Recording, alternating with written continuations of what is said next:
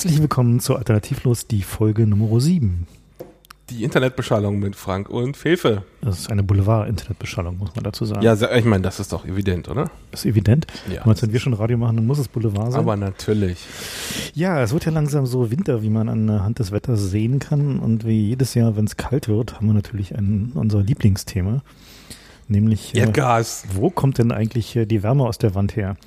Und die Wärme in Deutschland kommt aus der Wand meistens von Gazprom. Und dann haben wir unser zweites Thema, nämlich äh, ein Lieblingsthema, nämlich bizarre Selbstmorde.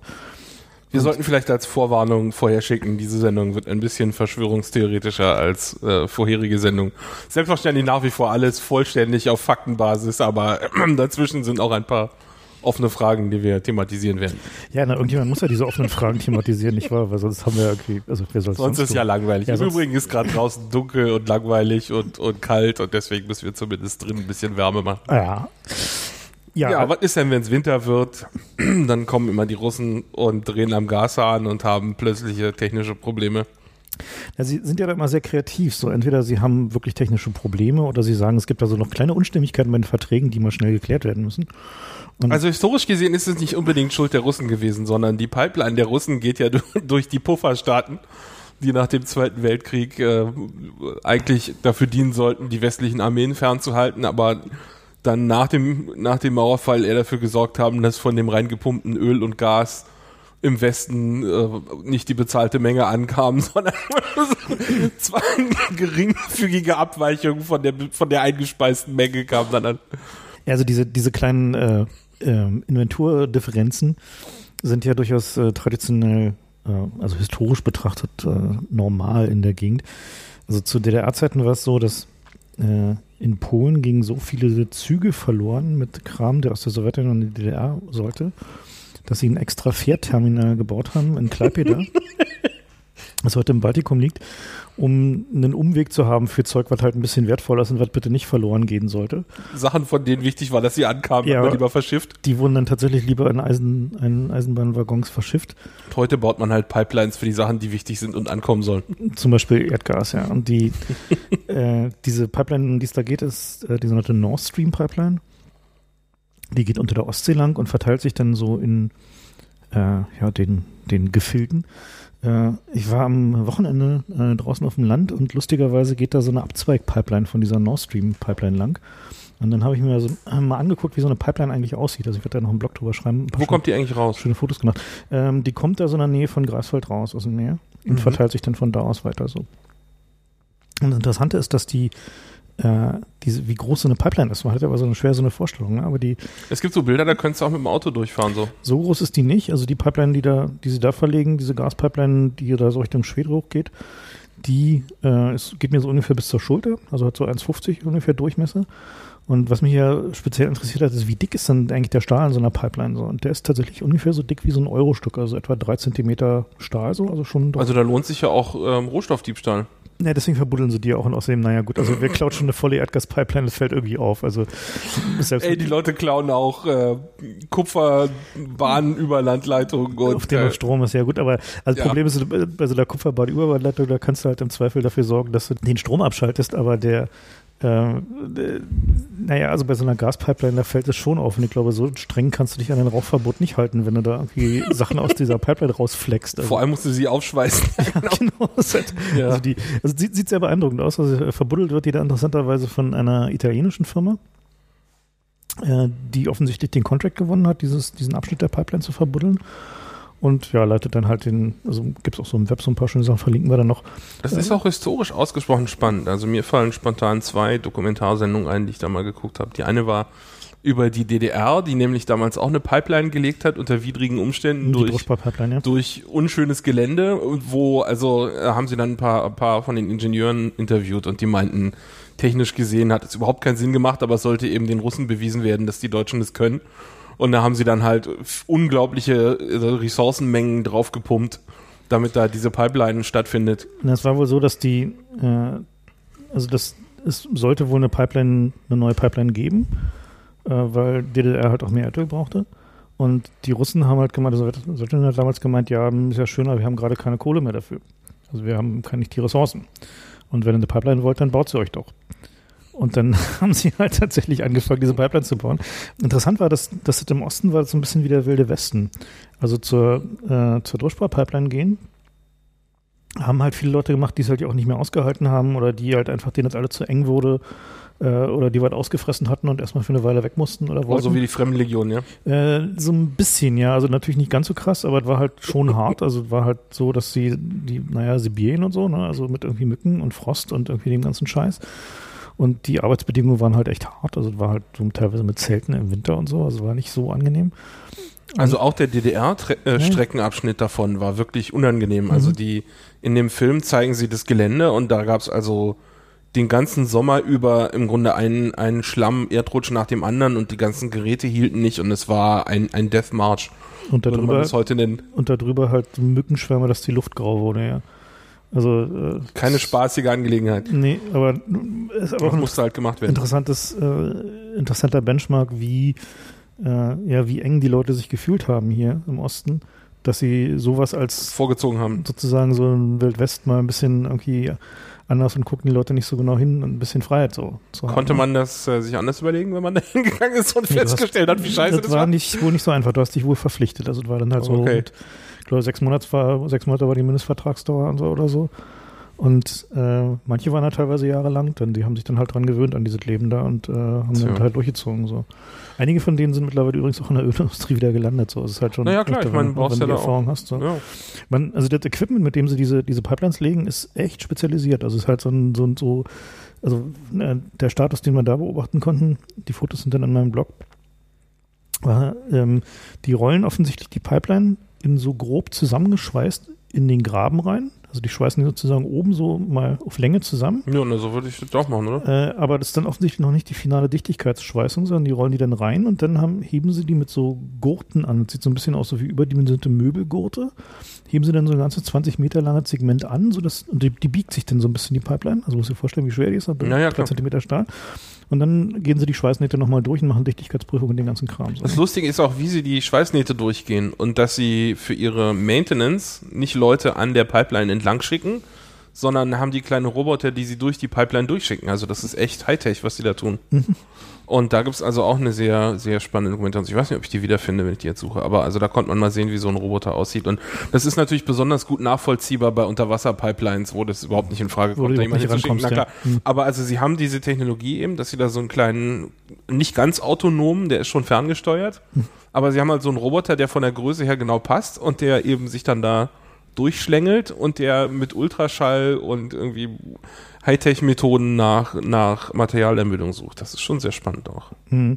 Also die, diese da verbuddeln, die verbuddeln sie halt, die liegt dann so zwei Meter tief im kommst Boden. auch nicht mehr ran ohne. Also ist dann schon anstrengend, da willst du genau wissen, wo du buddeln musst. So. Halt Genau. schon, Tja.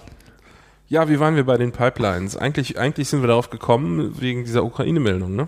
Ja, nee, eigentlich sind wir darauf gekommen wegen diesem merkwürdigen Selbstmord von diesem Gazprom-Manager in, äh, bei Moskau, der erst sich äh, als äh, hochrangiger Mitarbeiter der Finanzabteilung oder sowas gemeldet wurde von Ria Novosti. War das nicht auch so ein klarer Fall von Selbstmord? Ja, der war so klarer In seinem Fall. Auto mit irgendwie Mit in seinem Auto, mit einem Knebel im Mund und erschossen mit der Pistole, die ihm vom Der kasachische Präsident oder so? geschenkt, geschenkt wurde. Also war schon, schon ziemlich weit oben auf unserer Rankingliste von bizarren Selbstmorden, die wir doch schon seit einigen Jahren pflegen.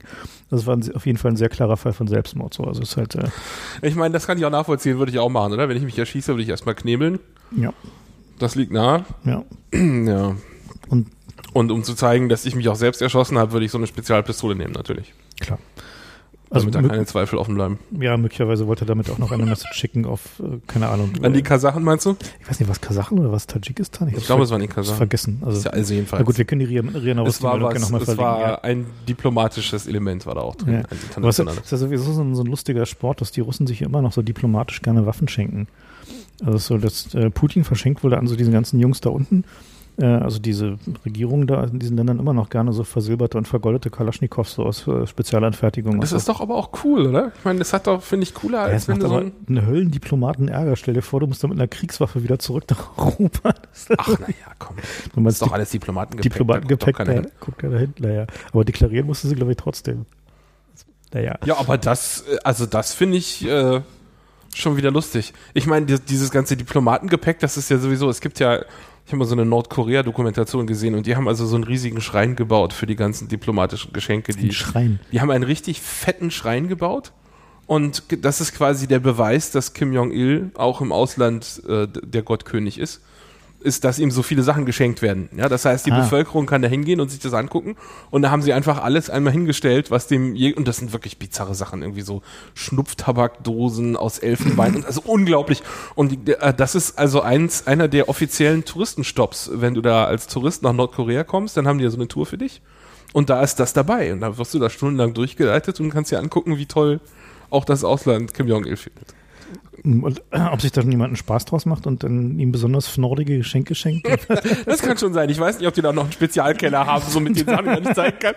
Wer weiß, aber ja, ich stelle mir das schon witzig vor, wenn du so ein Staatschef bist. Ich meine, auch die westlichen Staatschefs haben ja Probleme, dass sie das dann auch nicht privat annehmen dürfen, sondern das muss dann halt, wenn, wenn, wenn Wolf das Geschenk kriegt, muss er das in Bellevue ausstellen oder so. Also Bellevue, Ich weiß nicht, was macht die das, damit? na, das kannst du nicht privat in deiner Wohnung hinstellen, sondern das ist halt ein Staatsgeschenk auch, ne? Also selbst wenn das irgendwas Schönes ist, dann kannst du das auch nicht mitnehmen. Insofern, irgendwann gibt es bestimmt auch ein Lagerproblem. Ich weiß nicht, wie die das machen. Ich weiß nicht, vielleicht versteigern sie es denn für Charity oder so? Nein, das Nicht? geht nicht. Nee, Kannst stimmt, kannst du auch nicht machen. Nee, kannst du nicht machen. Nee. Na gut, aber vielleicht darf er sich ja wenigstens mal so eine Jagdflinte borgen, wenn sie schön ist oder so. Das kann sein. Naja, um nochmal zu Gazprom zurückzukommen, äh, einer der interessanteren Aspekte gerade ist, dass die ähm, Polen äh, hängt ja genau wie Deutschland an der russischen Gasnadel. Das heißt also, die haben einen größeren Teil ihres Energiebedarfs, äh, kriegen sie aus russischem Erdgas. Und die nutzen immer den Sommer, um Verhandlungen mit den Russen zu führen. Was ja durchaus clever ist, aber dann so langsam. Und die Richtung- Russen, die Richtung- brauchen dann im Sommer, haben sie immer, irgendwelches hält sie immer auf und dann fertig wird's immer erst so kurz, bevor es richtig scheiße kalt wird. So, wenn es echt dringend wird, so, dann sind auch plötzlich die Europäer immer zur Konzession bereit. Also ich glaube, so Gazprom-Manager könnten eigentlich so im Venture-Capital-Business auch ganz prima überleben, weil Oh, das glaube ich die auch. können, also dieses irgendwie Verhandeln bis zum letzten Augenblick so, bis irgendwie gerade so noch die letzte Gehaltsrechnung noch so rausgeht. Aber das ist auch generell eine russische Tugend, oder? Wenn du dir diese Iran-Verhandlungen ansiehst, ich meine, die sind doch Großmeister darin, so wirklich 20 Jahre zu brauchen, um so einen scheiß Atomkraftwerk-Deal zu unterzeichnen. Ja, naja, gut, ja. Gut, da geht's auch nicht um den Iran, aber ich meine, Ja. ah, also das ist schon, Ja gut, also die Situation bei den Polen ist gerade, sie haben halt irgendwie darauf, darüber verhandelt, dass sie halt mehr Erdgas brauchen und haben einen Rahmenvertrag abgeschlossen mit Gazprom, durchaus günstigen wohl. um halt äh, an dieses Erdgas zu einigermaßen vernünftigen Konditionen zu kommen. Und nun von völlig unerwarteter Seite funkt ihnen die EU dazwischen, die gerne möchte, dass die Pipelines, die äh, Gazprom und die staatliche polnische Ölgesellschaft äh, PGNiG äh, durch Polen haben, Picknick. äh, dass die äh, einem Regulierer unterworfen werden. Also was die da tun Einem wollen- unabhängigen einem Regulierer. unabhängigen Regulierer. Was die also tun wollen, ist das tun, was sie hier in Deutschland immer wieder verhindern, nämlich dass die Stromnetze einem unabhängig und äh, für alle zum Durchleiten problemlos möglich äh, geöffnet werden, wollen sie halt dafür das Gasnetz auch durchsetzen. Die Polen sind natürlich einigermaßen angewidert davon, weil sie ja eigentlich gerade einen Deal mit Gazprom unter Dach und Fach haben und dazu gehört nun mal dieser Joint Venture Deal. Na, die Polen sind vor allem sauer, weil jetzt halt gerade Winter wird. Genau, jetzt wird gerade Winter so. Deswegen haben die jetzt offensichtlich gerade erstmal den Vertrag unterschrieben und gesagt, naja, dann gucken wir mal, was mit der EU da wird, aber wir brauchen jetzt erstmal das Gas irgendwie. So, ihr könnt uns ja eine Strafe verhängen, so nach dem Motto, wir machen das jetzt, wir müssen jetzt hier heizen, so scheiß auf eure großen Designs, jetzt wird hier geheizt. Ja, also äh, man, was, die, was die EU da macht, hat natürlich äh, durchaus einen, einen ernsthaften Hintergrund. Die wollen natürlich, dass die Pipelines, äh, die aus dem Osten kommen, nicht von den Leuten beherrscht werden, die das Erdgas haben, um sicherzustellen, dass sie zumindest noch wenigstens noch die Option haben, welche von den russischen Erdgasfirmen sie sich aussuchen, äh, um halt ihr Erdgas zu kriegen. Also Unbundling nennt sich das bei uns. genau, Unbundling ist das Stichwort. Eigentlich ist ja Unbundling erfunden worden, um unsere Energiemafia aufzubrechen. Ja, weil wir Mhm. haben das Problem, zum Beispiel, wenn hier eine stürmische Nacht ist, wo der Energiebedarf gering ist und wo die Windparks alle bis zum Anschlag Strom liefern könnten, Mhm. da haben wir im deutschen, im europäischen Strombörsenmarkt haben wir teilweise null äh, Preise für Strom, weil der- Negativpreise teilweise sogar. Negativpreise. Also das heißt, da gibt's dann mehr Strom, als gebraucht wird und wir haben keine vernünftige Speichertechnologie. Und äh, weil das auch an stürmischen Tagen droht, äh, haben die, haben die, hat die Strommafia sich dann so Dinge überlegt, wie, dass sie da halt nur eine dünne, eine dünne Leitung hinlegt zu dem Strom, äh, zu dem Windkraftpark. Und dann sagt, ja, tut uns leid, aber mehr können wir gerade nicht einspeisen, weil sonst platzt die Leitung. Also diese, das ist durchaus ein politisches Instrument, um deine eigene Monopolsicherung zu betreiben, diese, diese Leitungsbesitzer. Und, und deswegen, das war eigentlich die Idee hinter dem Unbundling, dass wir mal unsere Strompreise senken, indem wir der Mafia die, die Durchleitmöglichkeiten wegnehmen, damit da jemand anders mit Geld verdient. Und das ist halt fundamental gescheitert, was unter anderem daran liegt, dass die, die Strommafia bei uns, also die ganzen Konzerne, werden im Wesentlichen sitzen dann lauter abgehalftert der SPD-Politiker drin, ähm, mhm. die halt nach ihrer Politkarriere da äh, ja, also neben den Lottogesellschaften sind es immer die Energiekonzerne, wo die dann noch ihr Zubrot verdienen und die haben halt noch Connections zum Nachwuchs und deswegen wird aus diesen Gesetzen nie irgendwas. Ja. Ja, der Na und jetzt die ersten, bei denen sie wirklich mal offenbar einen echten Anlauf unternehmen, sind die Russen. Das ist entbehrt schon nicht einer gewissen Ironie. Naja, ich meine, wir sehen ja zum Beispiel in der Ukraine, da gibt es ja gerade äh, eine ähnliche Situation. Und zwar hat, äh, haben die Russen da versucht, das äh, gesamte Gasnetz, also das Leitungsnetz zu kaufen. Äh, die haben auch den, den Energieversorger komplett gekauft, oder nicht? War da nicht sowas? Die haben einen Energieversorger komplett gekauft, aber es gibt ja mehrere. Den staatlichen. Ja, die wollten halt ja auch die, das komplette, also das komplette das Netz mitkaufen natürlich. Netz das war eigentlich auch die Idee. Und, so und jetzt äh, stellt sich da der ukrainische Präsident quer, weil sagt, macht, lass mal lieber ein Joint Venture machen, weil wir wollen halt dann noch nicht unsere Souveränität so vollständig aufgeben. Das ist interessant. Also wir müssen mal gucken, was da die eigentlichen Hintergründe sind, weil bisher waren wir davon ausgegangen, dass nach den letzten Wahlen die Russen äh, die Ukraine wieder sauber in der Tasche haben. Das heißt also, wenn die sich jetzt so ein bisschen borstig zeigen, dann hat es entweder innenpolitische Gründe da in, in der Ukraine, dass sie sich also nicht zu sehr als Lakaien der Russen präsentieren können. Äh, oder noch irgendwas anderes Interessantes. Ne? Nee, das ist ja nur eine Gelddruckmaschine auch, ne? Insofern hm. ist das. Na klar, sie würden damit politisch durchaus sinnvoll. Also größere also, Teile ihres äh, Nationaleinkommens, was ja aus Durchleitungsgebühren besteht. ja, also es, es macht überhaupt keinen Sinn aus ukrainischer Sicht, da die Russen einfach durchleiten zu lassen, völlig klar. Und deswegen, ja. also, ja, das ja. war im Grunde zu erwarten, dass die Ukraine sich, Ukraine sich querstellt, aber es sah eben lange Zeit nicht so aus, weil da eben die, die Pro-Russland-Fraktion die Wahl gewonnen hat. Ja, die Russen haben ja auch immer so einen ganz seltsamen Humor, wie neulich unser Bundespräsident feststellte, als er in, bei einem Besuch irgendwo in einer russischen Provinz äh, in seinem Salat einen, einen sehr frischen Salat bekommen hat. Einen sehr frischen Salat bekommen hatte, in dem sich ein da kroch noch der, der Regenwurm raus. Der Regenwurm befand, der dann auch irgendwie im, äh, ja, der, den Weg durchs Internet fand in Form eines Fotos. Und der lustigerweise geblockt von einem der russischen Zuständigen da. Äh, von dem russischen Gouverneur, der daraufhin gleich mal mit irgendwie wir feuern dich gleich bedroht wurde. Der hat es bei Twitter rausgehauen. Mhm. Und äh, das war irgendwie innerhalb von einer halben Stunde wieder weg, aber es gab halt irgendwelche Leute haben das gemirrort und wie das so ist im Internet, wenn man dann war es halt nicht weg. Tut, dann ja. so, naja.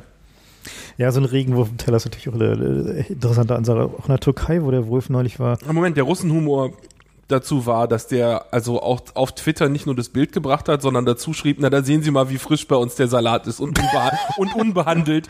So, das ist halt Bio-Salat nach dem Motto. Also die haben schon sehr eigenen Humor, die Russen. Eigentlich ja, eine schöne Sache auch. Sehr hübsch, ja. Er hat sehr eigenen Humor, halt noch die Türken, als der Wolf da gerade war, da war bei seiner Rede nur das halbe Parlament anwesend. Und nicht mal die Ministerriege war vollständig angetreten, da fehlte auch die Hälfte.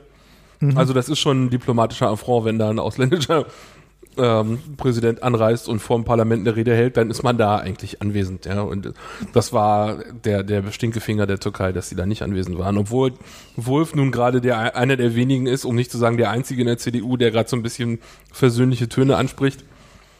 Was ja eigentlich auch witzig ist, so der, der letzte Mann, bei dem man Rückgrat erwartet hätte in der CDU, ist ja nun der Wolf.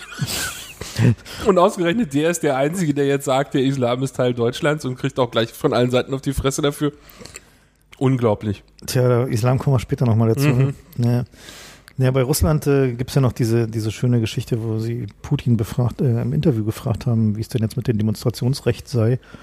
Und da hat er ja diesen schönen Spruch gebracht, so, naja, so bei angemeldeten Demonstrationen gar kein Problem, aber nicht angemeldete Demonstrationen, da gibt es dann schon mal den Knüppel auf den Kopf. Ja, das ist ja auch bei uns der Goldstandard. Selbst bei angemeldeten. Selbst bei angemeldeten Demonstrationen stimmt. Ja, die, ja, wir hatten ja letztes Mal äh, über die äh, Polizeigewalt bei, bei Stuttgart 21 und den strukturellen Hintergrund da berichtet. Und da gibt es ja einige interessante äh, Anmerkungen, die wir dazu noch machen müssen, sozusagen als Follow-up.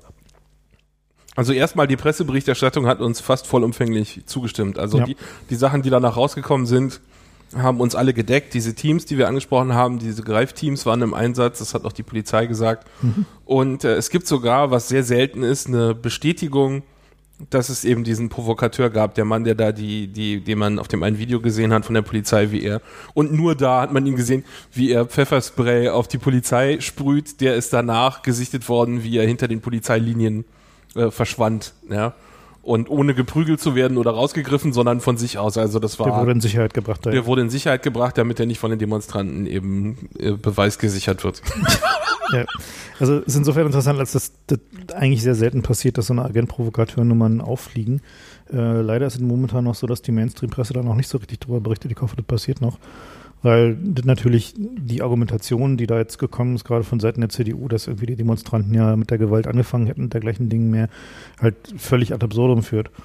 Und, ähm, Na, also das Lustige ist, dass es gab eine Bestätigung in der Springerpresse von allen Presseorganen am wenigsten erwartet, hätte man es von der Springerpresse.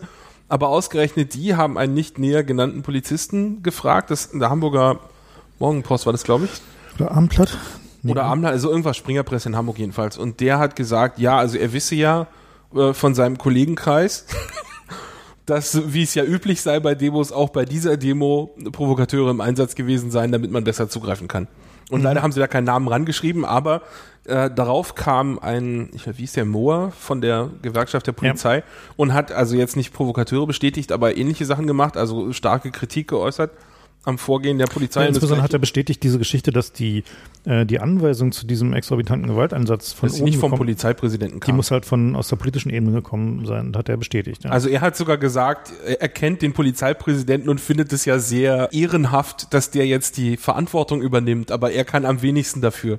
Also, dass dieser Polizeipräsident, auf den ja alle sofort irgendwie gezeigt haben, so der ist schuld, mhm. dass der jetzt auch noch quasi sich, sich schützend vor seine Politiker stellt das lässt ja schon mal tief blicken.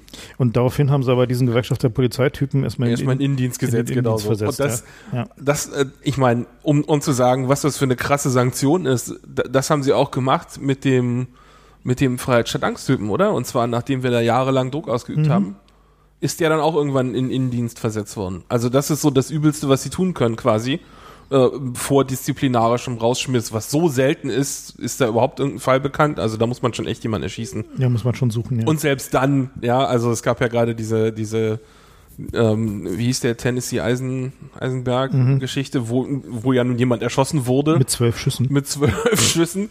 Und das war dann ein klarer Fall von Notwehr und das äh, ULG hat äh, die Klage abgelehnt. Ja. Also da, äh, da, selbst wenn man jemanden erschießt, ist nicht klar, dass man rausfliegt bei der Polizei.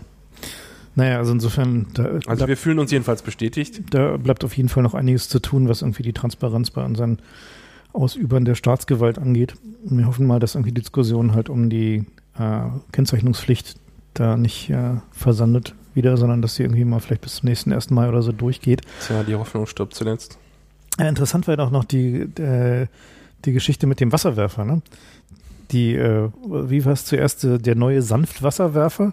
Ja, das hat das Bildblog ausgegraben. Eine mhm. super Sache. Und zwar gab es da ein Bild äh, von Oktober 2009 ähm, wo sie gesagt haben, die Polizei kriegt einen neuen Wasserwerfer, der hat jetzt noch mehr, noch mehr Wumms und da kann während des Fahrens schießen und hat noch mehr Gewalt. Ja, also da wurde so. Jetzt war doch umgekehrt. Nein, der, der von Oktober 2009 haben sie halt gesagt, das ist irgendwie der tolle neue Gewaltwasserwerfer.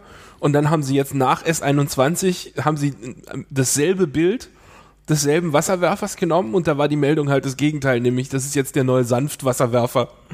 Also das war schon sehr witzig. Das werden wir, glaube ich, mal beim Müssen wir noch verlinken, bei der ja. Nord News Show einbauen, weil das eine sehr schöne visuelle Sache war. Ja. Ja, wir waren gerade noch bei Provokateuren. Ne? Also die, die gibt es nicht nur bei der Polizei, die gibt es auch in der Politik. Die gibt es auch in der Politik, ja.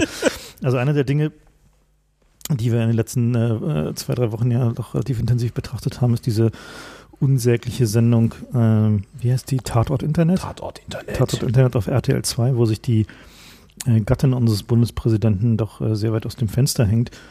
Und äh, also was da passiert ist, kennt sicherlich mittlerweile jeder. Also da werden halt äh, äh getreu dem, amerikanischen Vorbild, was da Catch a Predator hieß, äh, Leute provoziert in äh, Chats, äh, die so, also wo jemand im Chat so tut, als wenn er ein 13-jähriges Mädel wäre. Und dann wird halt nach Männern gesucht, äh, die versuchen mit der anzubandeln und die werden dann halt äh, mit einem Fernsehteam kon äh, konfrontiert, äh, das sie dann befragt. Nun äh, stellt sich so langsam raus, dass diese Bande, die dieses, äh, die diese Produktion macht, schon seit einiger Zeit unterwegs ist und sich da Frau Gutenberg offensichtlich in einigermaßen unschöne Gesellschaft begeben hat. Ich ähm, weiß nicht, ob sie davon wusste oder nicht. Also wir haben da mal so ein bisschen geguckt, und dann kamen so ein paar Sachen raus. Dieser Uwe Nagel, also einer der äh, Mitproduzenten? Nee, das ist der Moderator. Der Moderator. Und der war ursprünglich, war der mal Münchner Polizeipräsident, hat sich in seiner Amtszeit von einem Trickbetrüger auf wirklich billigste Art und Weise verarschen lassen. Also der war schon damals nicht gut. Und später ist er dann von, von äh, Ronald Schill, diesem, diesem äh, Law and Order. Koks, äh, Senator da, ja. in der Schill-Regierung in Hamburg, im Schill-Senat war er der Innenminister und hat da auch äh, Prügelpolizei sozusagen vorangetrieben. Wir müssen hier mal für Ordnung sorgen. Und äh, inzwischen ist er bei einer Firma namens Prevent. Ähm, Ach so, ein privater Schnüffeldienst? Na, also es ist eigentlich, ich weiß nicht, was die eigentlich Detektei als, glaube ich, ja. Als, nee, die sagen nicht, dass sie eine Detektei sind, aber wir haben mal nach denen gegoogelt und da kam halt raus, dass die bei der HSH Nordbank, die ja ansonsten eher durch Bailout äh, mhm. und, und grobe ähm, Inkompetenz in Sachen Geldverwaltung aufgefallen sind. Da gab es auch einen, einen wunderbaren Skandal von einer Weile in deren, ich glaube, New Yorker Büro war es, bei der Wall Street. Ähm, da haben die nämlich einen, einen Mitarbeiter rausgeekelt, indem sie auf deren Computer Kinderpornos gefunden haben, von dem dann rauskam, dass sie die selbst dahin geplantet haben. Und die Security-Firma, die die dann gefunden hat, also es ist nicht klar, ob die die da auch hingetan haben, aber in dem Kontext tauchte halt diese, diese Prevent äh, auf. Und das ist schon, also ähm, ja, das ist jetzt nicht hängen geblieben, aber der Zusammenhang existiert halt. Ja, und, und dieser Uwe Nagel macht jetzt Moderator bei Tatort Internet und erklärt uns allen, wie schlimm das Internet ist. Ja, dann haben wir noch mal so ein bisschen weiter recherchiert. Ähm, wir bekommen ja beim Club immer regelmäßig Anfragen von allen möglichen obskuren Leuten. Und da haben wir äh, im Jahre 2005 tatsächlich mal eine Anfrage bekommen von jemand, der sagte, dass er mit dieser Frau Kraft Schöning, äh, die damals mit einer Initiative namens NetKids unterwegs war, äh, zusammenarbeitet. Und die, ähm, äh, ich zitiere mal den wesentlichen Teil, würde der CCC in einer gemeinsamen Aktion mit NetKids, dem LK und dem TV, also dem Fernsehen, in die Seite lizzienet.de eindringen und die Daten und die Datenunsicherheit simulieren. So, ne? Also, also nicht eine richtige Lücke zeigen, sondern wir sollen eigentlich, hätte es völlig gereicht, wenn wir so tun, als wäre das unsicher. Genau, und die, die was, was, die wollten, war halt, dass, äh, also LizzieNet ist ein Chat, der betrieben wird von äh, äh, Kinder- und Jugendpsychologen, ist ein von der Bundesregierung gefördertes Projekt. Also wir haben, kennen die auch ganz gut und äh, haben mit denen auch schon mal äh, gelegentlich Kontakt gehabt. Und die sind äh, ja also eigentlich der, sagen wir, eines der wenigen Lichtblicke in diesem ganzen Kinder- und Jugend-Internetbereich.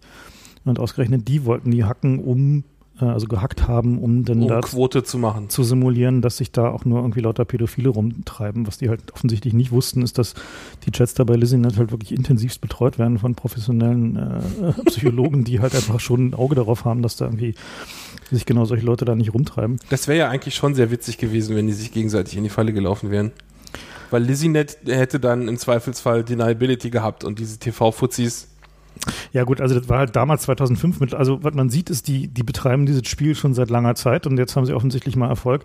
Also und es geht eben auch nicht um tatsächlich Pädophile, sondern, sondern das halt ist um Einschaltquote, ganz ja. klar. Na, also Einschaltquote und politische Propaganda, also anders kann man das mittlerweile nicht mehr sehen. Möchten gerne Gesetze auf den Weg bringen, das ist alles Law and Order, weil das verkauft sich eben gut im Fernsehen. Ja. Also das ist halt so ein, so ein klassischer Fall von irgendwie äh, dem Versuch, Fox Songs zu inszenieren, der eigentlich an den Kernproblemen vorbeigeht. So. Also diese diese äh, Empörung da über Gewalt gegen Kinder, die, die da, in, man muss schon sagen, wirklich inszeniert wird. Hat Inzwischen der, ist es sogar Springer zu blöde, oder? Habe ich das ja, ja, also, gesehen? Und ich meine, die, den RTL 2-Zuschauern auch. Also die Einschaltquoten von denen sind ja, zu Recht. unter, unter Durchschnitt und sinken wohl weiter. Also unter RTL 2 Durchschnitt. Durchschnitt also so nicht sagen, nur irgendwie unter Durchschnitt, sondern ja. unter RTL 2 Durchschnitt. Und das lässt ja tief blicken, denn ansonsten, was haben die sonst so für Sendungen? Wie war das irgendwie? Bauer sucht Frau und so eine Scheiße. Ungl unglaublich. Ich habe keinen Fernseher, ich weiß es nicht. Also ich ja. habe keine RTL 2 in meinem, in meinem Fernsehsetup. Ich gucke ja. nur irgendwie öffentlich-rechtlich, aber also unter RTL 2 Durchschnitt lässt wirklich tief blicken. ja gut, also wie gesagt, also ein bisschen merkwürdig, dass sich die Gattin unseres Bundespräsidenten mit solchen Leuten äh, assoziiert. Also da ähm, äh, ist doch wohl einiges im Argen so. Also ich hoffe mal, dass die Sendung dann auch langsam abgesetzt wird und wir uns ein wesentlichen Problem zuwenden können. Du, also eigentlich fände ich das nicht schlecht, wenn die weiterläuft und die Gutenberg weiter damit assoziiert wird, denn das kann eigentlich nur also auf lange Sicht habe ich nämlich so ein bisschen Resthoffnung, dass uns das den Herrn Gutenberg vom Halse hält. Weißt du, wenn der in diesen Sumpf damit reingezogen wird von den, von den Krawallmachern von wegen. Ich weiß natürlich nicht, also von mir aus, ob die da senden oder nicht, spielt ja im Grunde keine Rolle. Die einzigen, die da hingucken, sind offenbar Journalisten, die dann darüber rannten danach. So. Den Eindruck könnte man gewinnen, ja. Also der, der das Presseecho war echt enorm und es war alles, alles, alle haben nur gemeckert, wie scheiße diese Sendung ist. Das war echt auffallend so. Ich habe nicht einen gefunden, der gesagt hat, oh, endlich kümmert sich mal einer. So niemand ist darauf reingefallen. Alle so, boah, was für eine widerliche Propaganda. Naja, also die, diese Inszenierung, die die da gerade fahren mit der, mit dem Paul Gutenberg als äh, äh, neue Bundeskanzlerkandidaten, ja, ist schon so ein bisschen merkwürdig, ne? Also die, die, naja, die haben ja nichts anderes. Naja, ist halt, also das die ist CDU schon, kann einem ja auch irgendwie leid tun. Ich also meine, ich ist CS, ja CSU, also sie haben nicht mal einen eigenen Kandidaten, sondern sie müssen sich, weil das eigentlich in der Geschichte der Bundesrepublik ist noch nicht so oft passiert, dass die CDU so verzweifelt war, dass sie am Ende einen CSU-Kandidaten jetzt featuren, äh, weil irgendwie die Marke ihnen an Farblosigkeit doch zu äh, farblos geworden ist oder so. Ich glaube, es liegt nicht an der Farblosigkeit, sondern dass die Merkel sich hinter S21 gestellt hat und da fällt gerade dem einen oder anderen auf, dass das auch ein Boomerang werden könnte. Naja, also die, wenn man sich so anguckt, was sie da gerade tun, diese Kombination halt von äh, Anti-Islam-Hetze und irgendwie, wir müssen jetzt mal S21 durchprügeln, ist ja der Versuch, halt wieder zu einem Lagerwahlkampf zu kommen. Also zu sagen, jetzt vorbei mit irgendwie, wir haben zwei SPDs in diesem Land. Keine Inhalte mehr, sondern es geht hier um. um nee, Inhalte gab es ja schon vorher nicht. Was es nur vorher nicht gab, war überhaupt ein Kontrast. Also, das, Na, vorher gab es schon Inhalte. Da haben sie ja behauptet, sie hätten hier Reformen, die sie durchführen wollten. Der ja, Höhepunkt war doch, dass Schäuble jetzt irgendwie vor zwei Tagen äh, der Presse erklärt hat, er könne sich ja an keine andere Regierung erinnern, die innerhalb von einem Jahr so viele Erfolge vorzuweisen habe. Wo ich so dachte so? Äh, in, in, was? Nee. Name One, ja. Ja, echt so, äh, äh, die Hotelierssteuer oder was? Ich meine, mir fiel echt, was haben die denn überhaupt gemacht? So? Ich weiß nicht, mir fällt auch nicht so viel ein, aber ich meine, wahrscheinlich gab es irgendwas, aber es muss wahrscheinlich im Bereich Forstwirtschaft passiert sein oder so. Unglaublich jedenfalls. Aber die, also dieser Gutenberg, der ist ja bisher auch nur aufgefallen. Naja, das ist der interessante, also die, die, durch der, diese Bundeswehrbilder, hast du die gesehen? Ja, aber der interessante Punkt ist, dass der, ähm, also was nicht so sehr aufgefallen ist, ähm, der hat in der FAZ haben sie die Rede gedruckt, die er äh, sozusagen parallel zu Wulf gehalten hat im, äh, zum 3. Oktober, also zum Nationalfeiertag, und die war nicht mal so richtig doof. Also die war halt strunzkonservativ, so kann man ihm noch nicht vorhalten. Aber also schon doof, aber nicht irgendwie. Aber hat zumindest hat er irgendwie sich mal irgendwie so um so ein paar Themen wie zum Beispiel halt Demografie gekümmert und klar gesagt, dass wir eine Einwanderung brauchen, weil sonst irgendwie haben wir niemanden mehr, der uns irgendwie in 20 Jahren die Exoskelette wartet. Das hat er natürlich nicht gesagt, aber das hat. Ui, ja, Moment, das ist ja für CSU schon durchaus ja, ja, das, Insofern äh, scheint, also scheint sich da so, so ein bisschen so ein so einen Punkt herauszubilden, dass die offensichtlich der etwas liberalere Teil der CDU sich bei Gutenberg sammelt und die anderen Spinner, die halt irgendwie Merkel, äh, Islamismus, äh, Verprügler, ähm, um es mal in einem Wort zusammenzufassen, ja, auf der anderen Seite. Also keine Ahnung, wie das, das sind wird. ja eigentlich Schülerverprügler, ne? Der Islam ja. ist ja eher so eine neue Sache. Eigentlich ja. geht die Kern, Kernpolitik der Merkel ist ja Schüler Schülerdemos verprügeln. Stimmt, ja. Schüler verprügeln ist, ist eigentlich die, die Kernkompetenz, ja. Äh, aber na gut, also die, die, womit wir eigentlich schon bei diesem Thema sind, genau diese diese äh, Anti-Islam äh, ja Tenore, die da an allen möglichen Ecken und Enden hochkommen. Wir hatten ja den Wilders in der Sendung 5 war das, oder? Ja, fünf oder vier? Ja. Ähm, die neuen Rechten. Und das war an sich schon spannend, aber da gibt es noch mehr. Wir haben noch ein bisschen hinterher recherchiert. Mhm. Und eine Sache, die hier so noch gar nicht angekommen ist, ist, wer den eigentlich finanziert, den Wilders. Mhm. Ja, denn der ist ja eigentlich so ein One-Man-Programm. Die, die Partei ist wie der Schill damals, ne? Ohne den gibt's den, gibt's die Partei eigentlich nicht. Da gibt's zwar noch so ein paar Funktionäre, aber ähm, keiner, der irgendwie an die Öffentlichkeit tritt und unter dem sich jemand was vorstellen kann. Und da braucht man ja schon Mittel für. Das kann man ja nicht einfach so lostreten. Ja, da reicht es nicht, Populist zu sein. Und wenn man da mal hinterher googelt, trifft man äh, auf sehr bizarre Verschwörungsseiten, in denen dann Sachen stehen wie, dass es eine Vereinigung namens Likud Holland gibt. Also die, die niederländische Version von Likud, das ist die, die größte Partei Israels die ist rechts, rechtsnational, das ist die Netanyahu-Partei, ne? Und ähm, also das ist jetzt keine, Likud Niederlande ist keine Partei, sondern ist so eine Pro-Israel, ähm, wie soll ich sagen, Pressure Group, würde man sagen, ne? In, äh, ja. Und also die haben dem im Wesentlichen wohl den Wahlkampf finanziert. Genaues weiß man nichts, denn es gibt in den Niederlanden keine, kein Accounting für Wahlspenden. Also wenn man da der Partei was spendet, dann kann die Partei das irgendwie in die Bücher tun und offenlegen, aber muss sie nicht. Das heißt, äh, wenn man sich jetzt fragt, wer hat da eigentlich den Wahlkampf finanziert, das ist quasi Glücksfall, wenn da überhaupt was rauskommt. Also im Wesentlichen ist es unklar.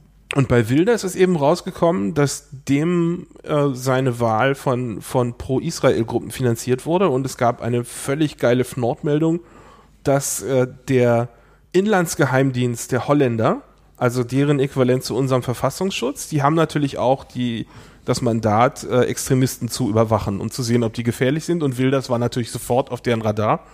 Und die wollten den auch überwachen aber es ging nicht, weil der seine wichtigen strategischen Meetings in der israelischen Botschaft durchgeführt hat. Und wo das allein, hin, wo sie nicht und da können sie natürlich nicht mhm. hin, weil das äh, ja Wer aus naheliegenden Gründen. Ja. Und selbst wenn sie hinkämen, ja, den Israelis traue ich durchaus zu, dass sie da Gegenmaßnahmen ergreifen. Mhm. Aber jedenfalls das allein ist ja schon ein unglaublicher Fnord und das konnten wir eigentlich auch gar nicht glauben und haben dann mal ein bisschen hinterhergeklickt und es hat sich also bestätigt. Es ist sogar so, dass der Inlandsgeheimdienst der Holländer das offiziell gesagt hat. Die haben gesagt, wir haben versucht, den Wilders zu, abzulöschen, aber wir konnten nicht, weil der in die israelische Botschaft gegangen ist. Und das muss man sich ja mal auf der Zunge zergehen lassen. Stellt euch mal vor, der Verfassungsschutz geht an die Presse und sagt, wir wollten ja die NPD belauschen, aber das ging nicht, weil die in der, was weiß ich, südafrikanischen Botschaft waren. Mhm. Ja, also das ist ja schon mal echt ein Hammer, diese Nachricht. Und weil wir das nicht glauben konnten, haben wir mal ein bisschen rumgefragt bei Holländern und das ist also tatsächlich äh, auch bekannt und stimmt. Also das ist mehrfach bestätigt. Also, also die. Das ist schon ein Hammer. Und da haben wir uns natürlich gefragt, warte mal, wenn die Israelis den Wilders finanzieren, das würde erklären, warum er mal gegen Islam ist, aber nicht generell gegen, also er könnte ja auch gegen Judentum sein. Ist er aber nicht. Im Gegenteil, er ist sehr offen pro Judentum. Es geht sogar so weit, dass es auch deutsche pro-israelische Vereinigungen gibt, die voll pro Wilders sind, deutsche Zionisten. Ähm, wir werden da noch, äh, ich glaube, ein, zwei Links haben wir da, die wir zum Material geben können. Also das ist auch äh, ein Exportprodukt, will ich damit sagen. Das, der ist nicht nur eine niederländische Sache, sondern das ist kein Zufall, dass der auf Tournee geht. Und der hat ja hier in Berlin neulich auch, äh, war der auf Tournee und hat hier sich von PI News äh, rumzeigen lassen und hat auch versucht, hier Politiker zu treffen. Unter größten Security-Sachen natürlich, weil sie ja damit rechnen mussten, dass es da irgendwelche Anschläge gibt.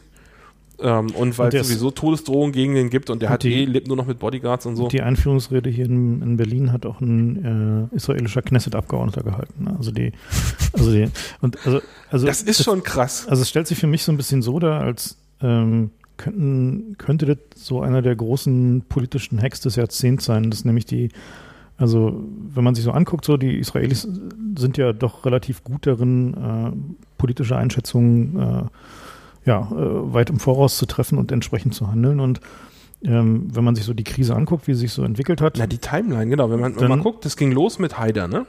Der war so einer der ersten, die hier angefangen haben, Ausländerhetze zu betreiben. Haider, Haider, ich meine, Haider ist ja durchaus noch eher aus der Ecke, sag mal, so ein bisschen so klassische Nationalkonservative. Eben, eben. Aber es ist so, dass bekannt geworden ist, dass der, der Generalsekretär von dem Haider äh, ein Mossad-Agent war. Also die Israelis haben gesehen, da gibt es eine Strömung, mhm.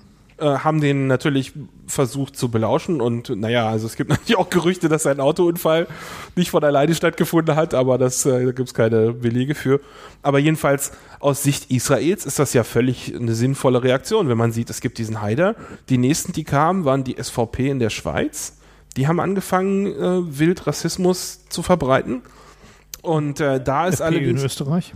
Die, ja, die FPÖ natürlich, mhm. die ist inzwischen auch aufgesprungen, aber Insofern, da, also an, an die Schweizer kommen die, kommen die, kommen die Israelis halt nicht so gut ran, denn da gibt's ein, traditionell da gibt's ein traditionelles Verwürfnis, äh, was recht lange zurückgeht und was wohl naja, die Theorie ist irgendwie, dass das mit den, mit den jüdischen Geldern zu tun hat, natürlich, die in der Schweiz auf irgendwelchen Nummernkonten lagern und die die Schweizer nicht rausrücken wollen, solange nicht Beweise auf dem Tisch liegen. Ja, wollten die. Also genau. ist ja dann am Ende passiert, also zumindest gab es ja dann einen Vergleich.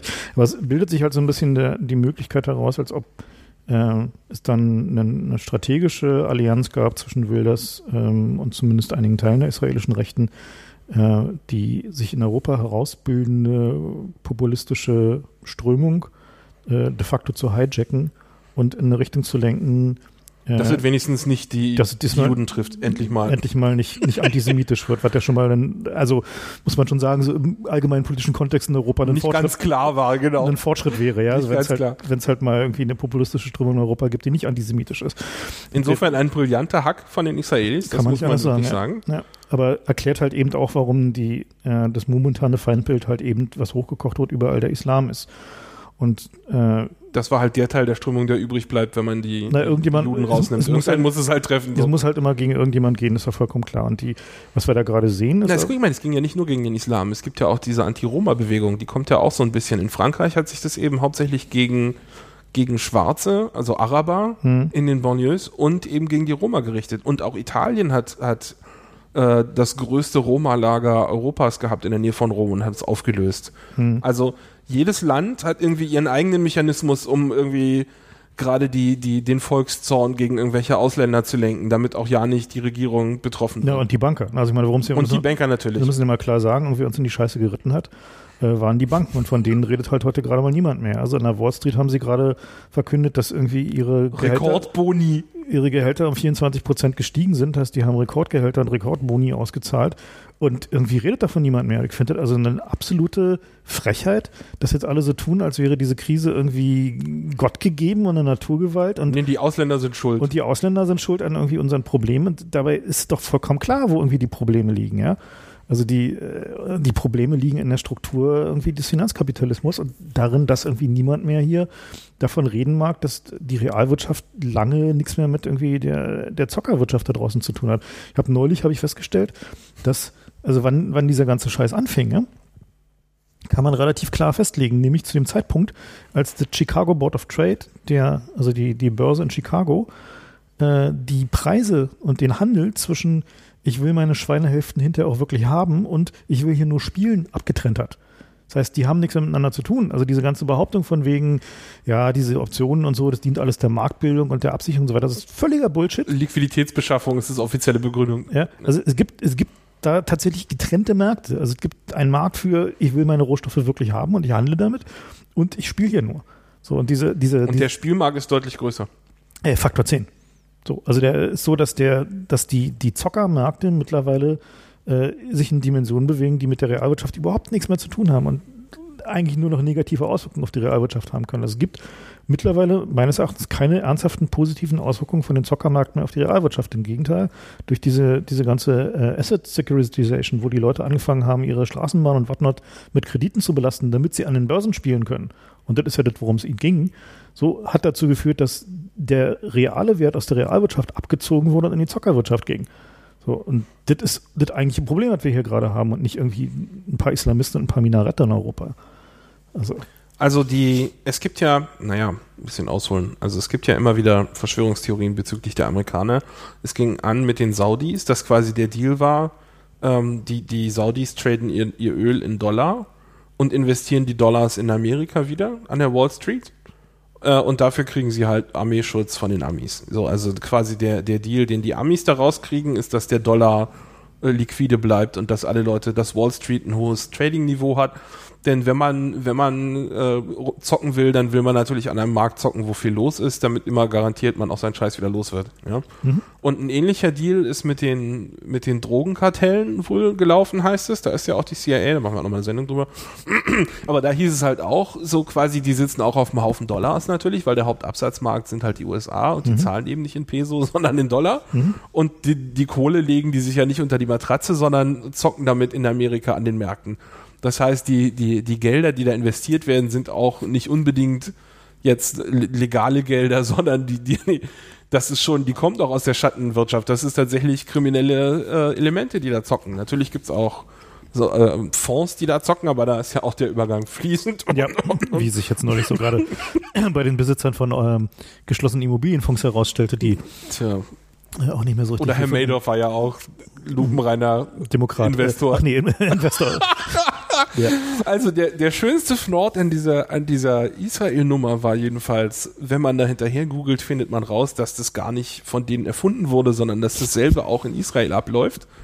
Denn äh, es gibt da gerade eine Meldung, dass dem Netanyahu 98 Prozent seines Wahlkampfes von Ausländern finanziert wurde. Und das sind natürlich praktisch alles Amerikaner. Und wenn man mal guckt, wer das ist, denn das wird auch tatsächlich offengelegt in Israel, das sind irgendwelche Right-Wing-Spinner, ja, die so, also die, ähm, die glauben so, also das ist jetzt Verschwörungstheorie, sage ich vielleicht mal davor, aber es sieht so ein bisschen so aus, als wenn es ein, ein Instrument ist, um ähm, im Nahen Osten, wenn die Demokraten an der Macht sind, dann gibt man sein Geld irgendwie den Netanyahus und dann platzt der Friedensprozess und dann kann man irgendwie den demokratischen Präsidenten anprangern, weil er das nicht schafft, im Nahen Osten für Frieden zu sorgen. Wenn man sich anguckt, Camp David, wie das gescheitert ist, weil plötzlich die, die Nationalkonservativen in Israel wieder vorne lagen. Das war auch irgendwie ein Jahr, bevor Clintons äh, Karriere da zu Ende war. Und da war klar, es gibt eine Wahl und Clinton kann nicht wieder antreten. Und dann können wir die Demokraten mal schlecht aussehen lassen. Das kann alles nur eine Theorie sein, aber die, das Timing ist auffallend. Ja, ja, passt ganz gut, ne? Das passt wirklich perfekt, wenn man da ein bisschen zurückgeht. Und ähm, die Idee, dass überhaupt nicht das Volk äh, wählt, sondern das Ausland bestimmt über, den, über die Finanzierung des Wahlkampfes, wer da eigentlich äh, die Stimmen kriegt. Das ist schon beängstigend und da ist es schon gut, dass in Deutschland die Gesetze halbwegs äh, stark genug sind, dass die CDU zu irgendwelchen jüdischen Vermächtnissen, Verarschungen, schwarzen Kassen greifen muss, um da ihre Parteispenden illegal abzuwickeln. Also zumindest die, die, die Transparenzgesetzgebung bei Parteispenden zeigt sich in diesem Beispiel, wie eminent wichtig die für die Demokratie ist. Also Unbedingt. Das, das, also dass das eine Sache ist, äh, wenn da gemauschelt wird, dann muss man da unmittelbar und sofort genau hingucken.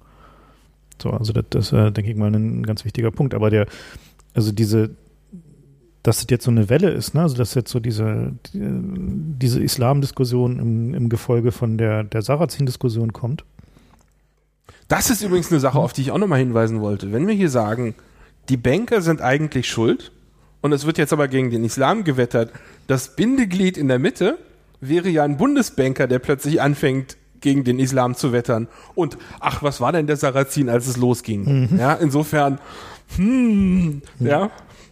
Ne, man weiß es nicht, aber es sieht schon sehr, sieht schon sehr verdächtig aus. Das hat auf jeden Fall irgendwie ein deutliches Gerüchle. Ja. Naja. Ähm, Tja, wie waren wir bei Rechtsaußenpolitikern und dem Mossad? Ja, genau, die, ja stimmt, Haider war doch noch dein Lieblingsfreund, ne? Ja, Haider. Na, da ist äh, gerade rausgekommen, dass der BND dem eine, eine Reise bezahlt hat, dem Haider zu Saddam Hussein. Das ist schon eine Weile her. Ähm, wo man sich auch erstmal fragt, so, äh, wie jetzt was. Ähm, aber der Hintergrund ist wohl, dass sie gehofft haben, in dem, in dem, in dem, der diplomatischen Begleitung von dem Haider irgendwelche Informanten unterzubringen oder sowas. Die dann aber kein Visum bekommen haben. Also das war natürlich eine BND-Aktion und damit quasi Auto-Fail. Aber ähm, ja. Naja. Also das, das, da, da kommt schon immer Fnorz raus nach so ein paar Jahren. Ja, ja stimmt, da muss man nur noch Man muss immer warten, bis jemand ein paar Jahre tot ist. Mhm. und, und, dann kommen da, außer bei Barschel, da kommen, da fehlen noch so die großen. Stimmt, wieso ist denn bei Barschel noch nichts gekommen? Das ist eine gute Frage. Also es gibt da ja Bücher, aber man weiß halt nicht, ne? Hm. Ob der vielleicht ein Tagebuch hatte, der Stern wird er bestimmt finden. Obwohl ich glaube, die machen nichts mehr dazu, oder? Ich glaube, die drucken keine Tagebücher mehr. Und ich glaube, zum Beispiel machen sie auch nichts mehr. Naja. Ja, seufzt. Ja, also die, so bei diesen Diktatoren ist natürlich immer, gibt es natürlich immer eine Menge interessante äh, Kleinigkeiten. So eines der Dinge, die wir auch schon in der Fnord News Show hatten, war ja, dass Putin äh, ist ja da auch immer ein. Äh, Putin hat einen Schäfer. Gibt es ja von äh, eine besondere Gourmet-Geschichte, dass der Putin halt einen großen schwarzen Hund hat äh, und der heißt Koni. Gerüchte halber hat er ihn so benannt äh, nach Condoleezza Rice, also der ehemaligen amerikanischen Außenministerin und Sicherheitsberaterin. Die ja auch schwarz ist. Also das passt schon. Passt schon. Schönes Gerücht. Und äh, irgendwann hat die Merkel dem Putin wohl mal erklärt, dass sie oder erzählt, dass sie äh, Angst vor Hunden hat, weil äh, sie als Kind mal von einem Hund gebissen wurde. Woraufhin äh, Putin dann immer zu ihren äh, Treffen, Das könnte auch in ihrer Kompromattakte gestanden haben, oder? Sie hat ihm, glaube ich, sogar mal erzählt. Also, ich mein, gut, also das war, das war, was wir damals gehört haben, aber die ich Bild kann mir das nicht vorstellen, so scheiße kann die doch nicht sein. Ich. Ich meine, die Merkel, okay, ich ist jetzt keine Intellektuelle, aber so blöde kann man doch nicht sein, oder? Jedenfalls seit, seitdem immer wenn Putin und Merkel aufeinandertreffen, hat Putin seinen Hund dabei und der ist auch so trainiert, dass er sich dann zu Merkels Füßen niederlässt und Merkel sieht doch immer richtig unbequem aus und ja. da mal so ein bisschen verhalten hin. Das war jetzt neulich gerade wieder der Fatz, also die, die Geschichte mit äh, inklusive Foto, wobei sie da wohl schrieben, dass äh, das halt alles äh, gar nicht stimme, weil äh, äh, angeblich Hundephobiker, wenn sich ein Hund zu ihren Füßen niederlässt, dann äh, sind sie nicht mehr so phobisch. Also das sozusagen, das war dann das, der, naja, anyway, aber äh, er, hat ihr, er hat ihr auch noch Plüschhunde geschenkt. als, bei der Ja, der ist, also subtil ist der nicht, ne? naja, also, äh, also interessant ist, dass ähm, Medvedev hat äh, hat dann immer seinen Hund zu Hause gelassen. Der hat auch so einen fetten Jagdhund, aber den, der hat den wohl so, weil die spielen immer. Modell Kuh, ja. Na, die spielen immer, Putin und er spielen immer so Good Cop, Bad Cop und so. Ja, ja, halt also Moment, wenn ihr wisst, der gute Cop. Ja, genau, ja, ja. Aber dieser, dieser Hund von, von Cody, äh, von, von Putin, die Cody. Das ist auch echt so ein, so ein Monster, weißt du? Das ist wie größer. Ich habe mal ein Auto gehabt, das war kleiner als dieser Hund. so groß ist auch nicht. Nee, aber, aber echt, na gut, ist schon so, so, so ein Schaf, entschuldige so mal. Ein, so ein Alpha-Männchen-Hund, aber interessant ist, dass Putin auch echt Spaß mit dem hat und äh, äh, neulich bekam er ein Satellitenhalsband für diesen Hund geschenkt. Und zwar, Russland hat ja ein, Satellitennavigationssystem. Äh, GLONASS, das ist ein GPS-Klon sozusagen, Konkurrent. Konkurrent, ja. Und die, also GPS, dieses Global Positioning System, mit dem unsere Navis funktionieren und äh, Google euer Telefon findet. Und die, also wenn er die Landkartenfunktion anmacht und GPS anmacht und äh, die Russen haben halt so ein ähnliches System. Und entwickelt wurde das ganze Zeug ursprünglich mal, um Marschflugkörper äh, sicher ans Ziel zu bringen. Also das war halt der für, von beiden Seiten der, äh, der Entwicklungsgedanke äh, zu sagen, Marschflugkörper können nicht nur mit optischem Matching fliegen, sondern eben auch mit äh, Satellitenstütze Navigation. Und da haben sich die Russen natürlich ihr eigenes System gebaut. Das ist, äh, während äh, die Sowjetunion zusammengebrochen ist, so ein bisschen vernachlässigt worden und äh, dementsprechend haben sie dann jetzt äh, ein bisschen nachgerüstet, nachdem das System dann jetzt wieder funktioniert hat. Also spannenderweise sind auch seit Jahren Satelliten davon oben. Und zwar genug, um Russland abzudecken, was ja doch spannend ist, weil das heißt, als sie es wieder aufgedeckt haben, aufgelegt haben, das Projekt, haben sie es nicht als Militärprojekt aufgedeckt, denn sonst würdest du ja über Amerika die Satelliten positionieren. Naja, der Punkt ist, dass, dass, das, das ist ungefähr dasselbe. Also die Satellitenbahnen laufen so, dass der ähm, dass sie halt den, den, Ach, du meinst Nordhalbkugel ist Nordhalbkugel? Also den, so, so ein Band halt, was sie abdecken können. Und äh, natürlich priorisieren sie das erstmal da, wo sie die meisten Nutzer haben und die sind nun mal nicht in Australien. Klar, ne? so, macht schon irgendwie Sinn. Jedenfalls fahren sie das System jetzt langsam wieder hoch, haben auch neue Chipsets äh, dafür, die irgendwie mittlerweile nicht mehr Aktenkoffer groß sind. Ähm, und äh, als Beweis dieser Inbetriebnahme haben sie dann Putin halt ein Halsband zum Verfolgen seines Hundes geschenkt. Das war aber noch fast Akten, äh, Akten ja, das war das war relativ klobig. Ja, also Gott, So wie so ein wie so altes eine- so- Mobiltelefon. Weißt Ja. du, wenn in dieser Wall Street Film, der gerade kam, gab so diese schöne Szene im Trailer, also wie Gordon Gecko aus dem Knast kommt und sie geben ihm so sein Mobiltelefon wieder und das ist so ein Klonk, Klonk. also dieses Halsband sah so aus, äh, dass es auch ein, ein Hund der Größe von Putins Hund braucht, um das tragen zu können. So. Ja, da gut das war nicht, nicht subtil. Jedenfalls. Also äh, das ist halt so, so eine, so eine, wie soll man sagen, Trendsportart gerade, irgendwelche satellitengestützten Navigationssysteme zu machen. Die EU hat auch sowas angekündigt, Galileo Hm, schon für eine Weile, ja. schon seit ewigen Zeiten und da gab es halt immer die Streitereien, weil bei EU-Projekten heißt es ja immer, die Länder, die, die da mitfinanzieren, die wollen auch alle quasi, dass die Steuerung bei ihnen steht. Ja, oder die wollen zumindest an der, also erstens wollen die natürlich an dem Bau beteiligt werden, dass die, die, die Forschungsgelder und so zu ihnen fließen. Genau wie bei Airbus und, und ähm, Hochgeschwindigkeitszügen. Das ist ja auch im Grunde Industrieförderung. Ja. Und wenn man das sowas ein EU-Projekt macht, dann möchte man auch, genau wie dieser, dieser, dieser äh, Fusionsreaktor, bei dem es ja auch jahrelange ITER, Streitereien gab, und jetzt soll er nach Frankreich. Ja, wa- was auch nicht daran liegt, dass in Frankreich ein guter Standort wäre. Im Gegenteil, das ist wohl eine erdbebengefährdete Zone, wo das Teil steht, also völlig bescheuert. Aber es geht eben darum, dass die Gelder für die, für die, dass es Arbeitsplätze schafft und dass die Gelder eben in das eigene Land fließen. Und so, das hält eben auch bei Galileo seit vielen Jahren die, die Kommunikation, äh, das, das Projekt quasi auf. Die Chinesen haben auch ein eigenes System. Die Chinesen haben auch ein eigenes System. Da Mhm. ist aber, glaube ich, noch nichts von oben, oder? Doch, vier Satelliten sind Vier sind schon oben. Mhm. Aber die, die wollen das auch mit, mit Macht expandieren. Aber also es gibt ja diese, diese schöne Verschwörungstheorie, äh, wieso sie mit Galileo äh, so lange warten. Also die scheint. Ich, ich finde ja immer, die schönsten Theorien sind die, wo es nicht heißt, na, die sind halt blöde, Mhm. sondern wo man so einen Sinn dahinter erkennt. Inkompetenz als äh, strategisches äh, Genau, als strategische ja. Inkompetenz. Ja. Also das ist ja auch in Firmen so. Wenn du nicht möchtest, dass die Leute dir ständig irgendwie Aufgaben über, übergeben, an denen du dich dann abarbeitest, dann bist du halt strategisch inkompetent und dann kriegst du nur noch leichte Jobs. Und so ist das mit Galileo auch, wenn man genau hinguckt. Denn was jetzt passiert, ist, dass sie das lang genug hinauszögern, dass alle anderen ihr System schon oben haben und dass wir kein Galileo mehr bauen müssen. Und wir haben quasi nichts verloren, außer dass wir jahrelang verhandelt haben. dabei. Und ähm, der eigentliche Hintergrund bei Galileo war ja, dass wir gerne GPS-Konkurrenten haben wollen, weil damals gab es dann das Monopol der Amis.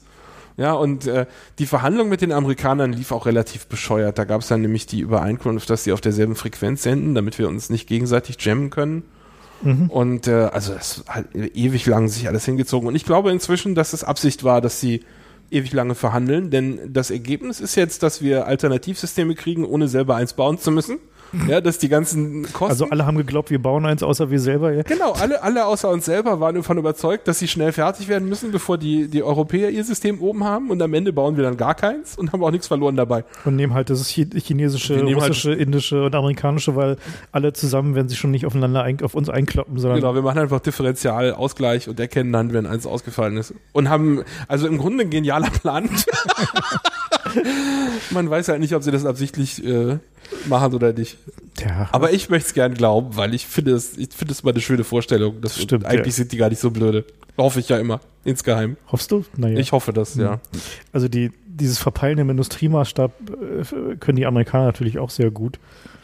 Also der, äh, gerade kam die Meldung raus, dass äh, Clinton hatte wohl über Monate hinweg äh, seinen, seinen Nuclear Launch Codes, also die äh, Codes zur Autorisierung von Atomschlägen, verbummelt.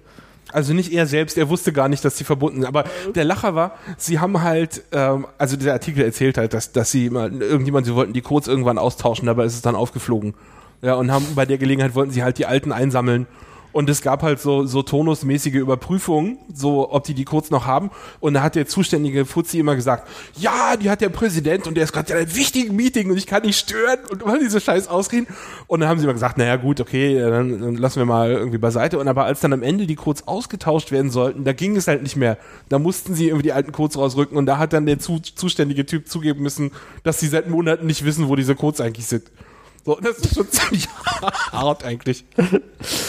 Ja, also äh, diese, diese Nuclear Launch Codes, die man ja nun denken sollte, sind nun das beste gehütete Ding auf diesem Planeten. Ähm, da kam ja vor einer. Völlig unratbar. vor längerer Zeit raus, dass die so zu äh, früheren Zeiten, als es noch Minuteman-Raketen waren, waren die aus Sicherheitsgründen äh, auf äh, 10 mal die Null oder so gesetzt. Acht, acht mal die Null. Acht mal die Null. Und zwar alle, bei allen, allen Minuteman-Raketen war das so bis irgendwie 1976. Mhm. Und zwar, weil sie das Militär der Politik nicht zutraut, im, im Ernstfall äh, die richtigen Codes, die Codes rauszurücken. Super. So, also sie wollten die ihre Einsatzautonomität äh, bewahren. Ja. der, also interessant ist ja, wie diese, diese, äh, diese Launchcodes funktionieren. Und zwar ist es so, dass die im Idealfall, also bei den Systemen, die so funktionieren, wie es im Buch steht, äh, beeinflussen diese Codes tatsächlich die Zündsequenz der Sprengstoff- äh, Ummantelung um den äh, Plutoniumkern. Also hat, man hat ja bei so einer Atomwaffe, hat man innen drin so eine hohle Plutoniumkugel und die wird durch äh, ringsrum angebrachte Sprengstofflinsen komprimiert. Das heißt also, der, der Sprengstoff wird ringsrum synchron gezündet und komprimiert dieses Plutonium-Ding zusammen, so dass es äh, in der Mitte kritischen in der Mitte kritische Masse kriegt. Und die äh, einer der Sicherheitsmechanismen, der da publiziert wurde dazu, ist, dass sie diese Kugel in der Mitte nicht rund machen, sondern so mehr so kartoffelförmig. Und da die Zündsequenz, um präzise zu zünden, ja relativ einfach ist, wenn man eine Kugel hat, dann zündet man halt alle. Alle gleichzeitig? Mehr oder minder alle gleichzeitig. Mit demselben Druck? Nicht ganz, stimmt nicht ganz, aber fast. Also jedenfalls kann man es dann relativ einfach ausrechnen, aber wenn du nicht weißt, wie die Kartoffelförmigkeit von diesem Objekt in der Mitte drin ist, und da gibt es noch tausend Tricks mit irgendwie unterschiedlichen Schichten des Sprengstoffs und solchen Geschichten, dann kannst du nicht wissen, wie die Timings von den Zündern sein müssen, mit, äh, mit denen du diese Atomwaffe zündest. Das heißt also, der, die Idee hinter diesen, diesen äh, Control Codes ist, selbst wenn der Russe unsere Bombe findet, kann er sie nicht zünden. Oder böse Terroristen ist jetzt gerade der. Ich meine ja die Terroristen. Die böse Terroristen, genau.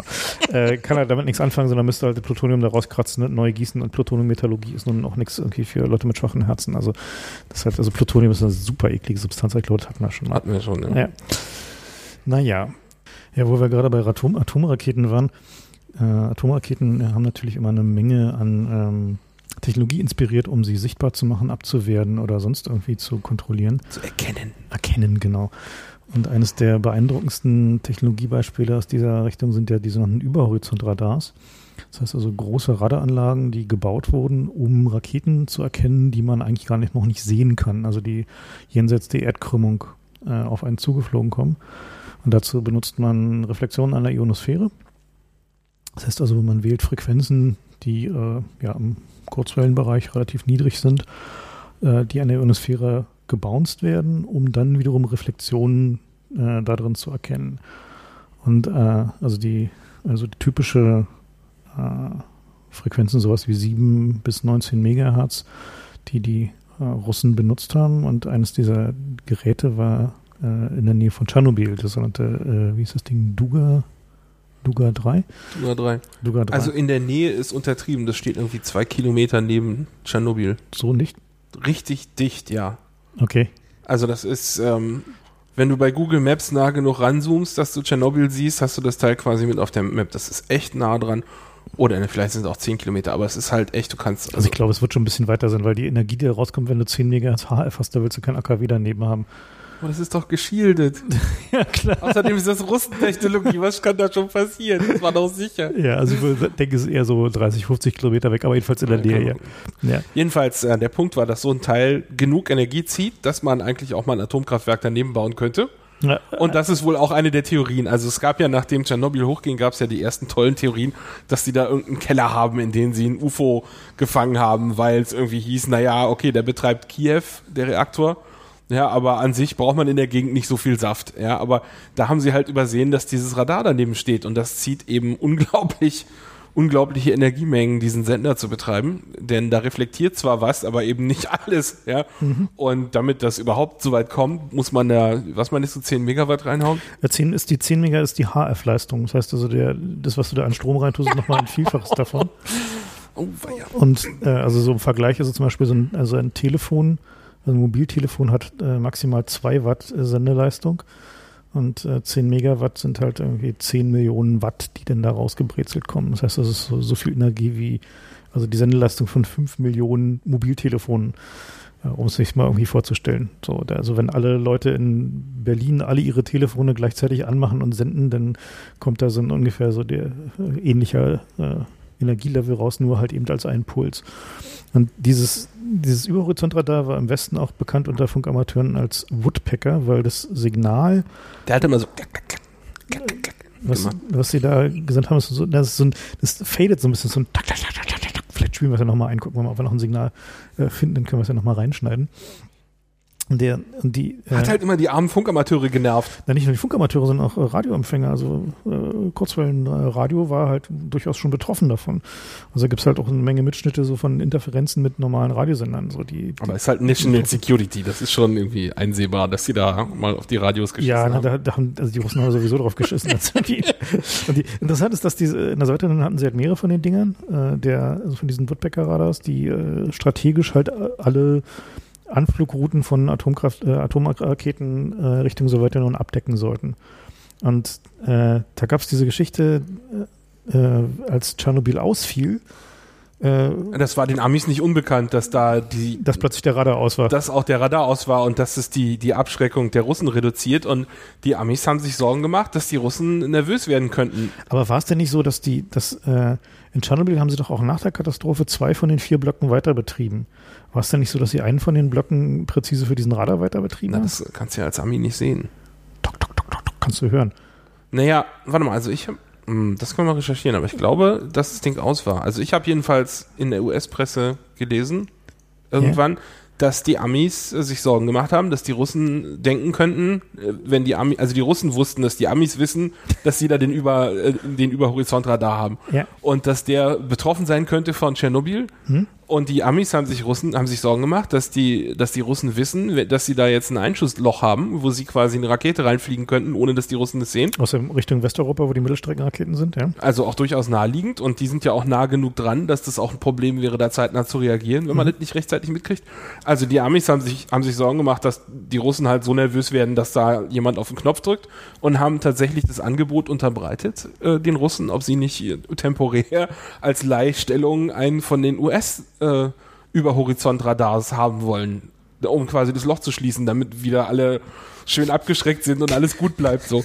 Und die Russen haben natürlich abgelehnt, ja, weil das hätte ja auch irgendwie eine weitere Bombe sein können oder nach dieser Pipeline-Sache, die wir letztes Mal erwähnt haben, die, die fette Pipeline-Explosion. Wollten sie, glaube ich, nichts da mehr haben den sie, Amis wollten haben. sie keine US-Technologie mehr haben wieder. Also, äh, aber da sieht man, wie ernst die Lage ist, wenn die Amis zu so, so einem Angebot greifen. Mhm. Das ist ja nun durchaus Rocket-Technologie, die da drin steckt. Das ist äh, National Security. ja. Das hätte man auch reverse engineeren können und rausfinden können, wie man an dem Ami-Radar vorbeikommt, ne? Tja, naja. Also Gut, wahrscheinlich, also da waren alle waren sehr nervös und nicht nur, weil dieses Kraftwerk da geschmolzen ist, sondern auch aus National Security Gründen. also dieses, dieses Radar da in, in äh, beziehungsweise bei Tschernobyl äh, hat es dann auch in die Popkultur geschafft und zwar in, in dem Spiel Stalker. Äh, Also berühmt geworden ist es, weil auf English Russia so Bilder waren von einem kaputten. Also es ging damit los, es gab irgendwie diese Frau, die mit ihrem Motorrad durch die Gegend gefahren ist Mhm. und Fotos gemacht hat. Und das war ja eine Internetsensation vor vielen Jahren. ja. in den 90ern irgendwann. Und ähm, äh, es gab danach Bilder von einem Typ, also auf den Bildern von der Frau konnte man dieses Radar sehen. Und dann gab es halt einen, einen Freikletterer, der ist dahin gefahren in die radioaktive Zone, ist zu diesem fetten Monsterradar gefahren und hat nicht nur Fotos gemacht, sondern ist da hochgeklettert. Und das Teil, ich weiß nicht, wie hoch das ist, aber es sind hunderte von Metern. Das ist scheiße groß. Und es ist ein Wunder, also das muss auch echt finster befestigt sein, damit es allein, was es dem Wind für eine, für eine Angriffsfläche geboten haben muss, dass das nicht einfach umkippt. Und es ist natürlich auf so einer Art Hügel steht das da, äh, weil man will ja, äh, man will ja von da aus gute Sicht haben natürlich. Jedes ne? bisschen Reichweite, was man kriegen kann. Ja, mit, ja. also ähm, und es gibt halt super geile Bilder von diesem Typ, wie er auf diese, dieses Radar hochklettert und äh, Fotos macht, wo man einfach mal sieht, was das für ein Monster ist. Und äh, da ist ziemlich sicher, dass das Ding nicht mehr in Betrieb war, als dieser Typ da hochgeklettert Mhm, ist, stimmt, weil ja. äh, sonst wäre der einfach mal gegrillt worden so. Und ähm, seitdem ist das halt in der Popkultur dieses Radar und hat es eben bis in diese Stalker-Spiele geschafft. Genau, und Stalker hat es dann äh, Alien den, Mind Titel, Control den, Technology. den Titel, dass es ein, äh, ein Mind-Control-System ist mit dem schönen Titel Brain Scorcher, also Hirnschmelzer. äh, Wir haben uns ja für nächste Mal vorgenommen, ein bisschen auf russische Mind-Control-Sachen und ähnliche Spielereien einzugehen. Das sparen wir uns dieses das Mal. sparen wir uns dieses Mal, aber Aber als Teil der Popkultur ist es halt. ja, also gerade Games sind ja nun irgendwie Teil der, der, ein Teil der Popkultur. Hast du Stalker denn gespielt? Nee, Stalker habe ich gerade nicht gespielt. Wollte ich eigentlich immer mal, besonders weil ich eben auch gehört habe, dass es gut, äh, gut modbar ist. Das ist eigentlich immer ein, ein Anziehungspunkt für Spiele. Aber naja, diese Spieleindustrie geht mir auch zusehends Ja, irgendwie bist du auf jedes, den Sack. jedes Ja, Mal unglücklich, wenn du so Spiele kaufst, ne? Ja, also es gibt da mehrere Gründe. Also das liegt, ursprünglich war es ja so, man hat die Spiele halt, wenn man sie gekauft hat, hat man so eine Floppy gekriegt, ganz lange her. Und äh, da haben die dann irgendwelche Spezial-Floppies gemacht, wo dann so, ein, so mit einer Nadel ein Loch reingestochen war, damit der Sektor kaputt war. Und man konnte das halt zwar kopieren, aber man konnte das nicht so kopieren, dass auf der Zielfloppy auch genau dieser Sektor kaputt war. Und dann gab es halt Kopiertools, die dann eben andere Fehler gemacht haben und aber der Software vorgegaukelt haben, dass da wieder dieser Fehler ist. Und so- es hat nie lang gedauert, bis die Piraten das kopiert haben. Genau, aber ich meine, so ist doch irgendwie, haben doch die allermeisten Leute, die heute in der Security-Industrie unterwegs sind, irgendwie ihr, ihr erstes Reverse-Engineering gelernt mit Spielecracken. Richtig, das ist sowas wie der Grundwehrdienst bei Computer-Security-Leuten. Ich habe da auch mal ein lustiges Gespräch belaut. Ich sage jetzt nicht zwischen wem auf dem Kongress, aber so ein paar Erzhacker, die auf dem Kongress festgestellt haben, dass sie äh, in derselben Group gehackt haben, aber halt unter irgendwelchen Pseudonymen. Von denen Also ja, so ist das in der Branche. Ähm, die Also die Spielindustrie äh, sorgt sozusagen für den Hacker-Nachwuchs. sorgt für den Hacker-Nachwuchs und das ist ja auch gut so. Aber ich meine, äh, am Ende stellt sich doch schon die Frage, jedes Mal, wenn du so ein Spiel gekauft hast, warst du echt angepisst, kann ich mir Ja, erinnern. das ist auch wirklich von dieser DM-Kacke, ja? fucking Mal. Naja, also es ging halt immer mit diesen, mit diesen scheiß Medien. Und dann bei den Floppy-Disketten ist das ja noch so, dass die nach zwei Jahren einfach von sich aus den Geist aufgeben und dass Mhm. die, die, der Spielehersteller natürlich dann auch irgendwie keinen Bock mehr hat, dir da neue Floppys zuzuschicken. Und das ist ja auch ein Bürokratieakt, den man nicht haben will. Und also man wird, im Grunde ist man schon immer dafür bestraft worden, wenn man zu den ehrlichen Kunden gehört und man ist belohnt worden, wenn man Pirat war. Aber ich bin jetzt im Alter, da denke ich über die Rente nach. Und dann möchte ich auch meine Spiele gern legal kaufen und äh, habe das also mehrfach gemacht und das ist geht auch immer noch immer nach, nach hinten los. Also es ist so, ähm, erstens äh, haben die Preisschwankungen zwischen den Ländern dramatische Ausmaße angenommen inzwischen. Machen die da auch so ein Ding, dass du keine britischen Spiele nach Deutschland importieren darfst oder so, wie die Pharma-Lobby da? Das hätten sie gerne. Das ist einer der Gründe hinter ACTA, meines Erachtens nach. Da reden sie nämlich immer davon, dass äh, Güter illegal importiert werden, Grauimporte. Sie mhm. sagen natürlich immer Pharma, aber ich glaube, sie meinen eigentlich sowas wie Computerspiele.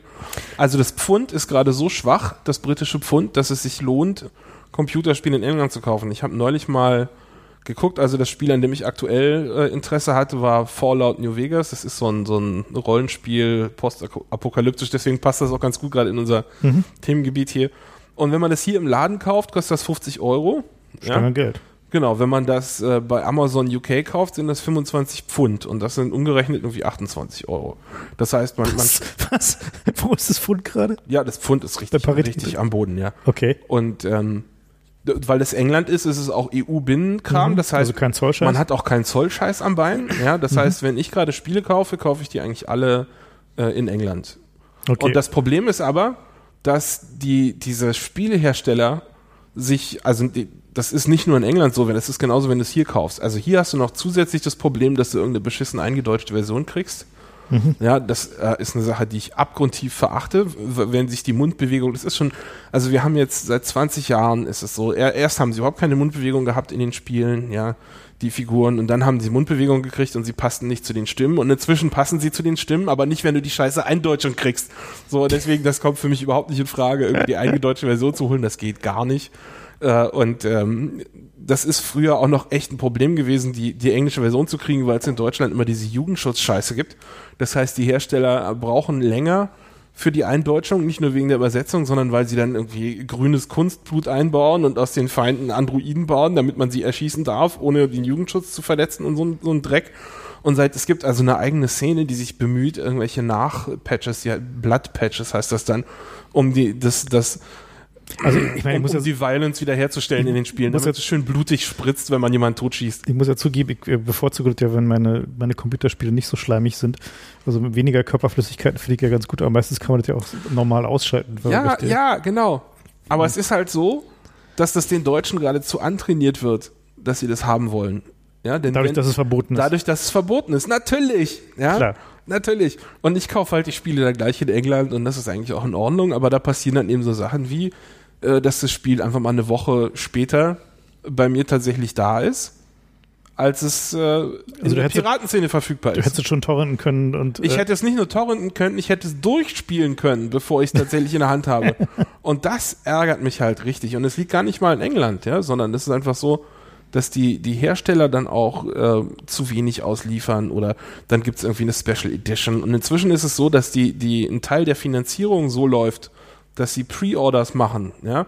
Also wenn du ein Spiel kaufst, bevor es verfügbar ist, also es läuft auch schon seit vielen Jahren. Es gab neulich so ein super schönes Bild von einem Typ, der 1995 Duke Nukem Forever gekauft hat.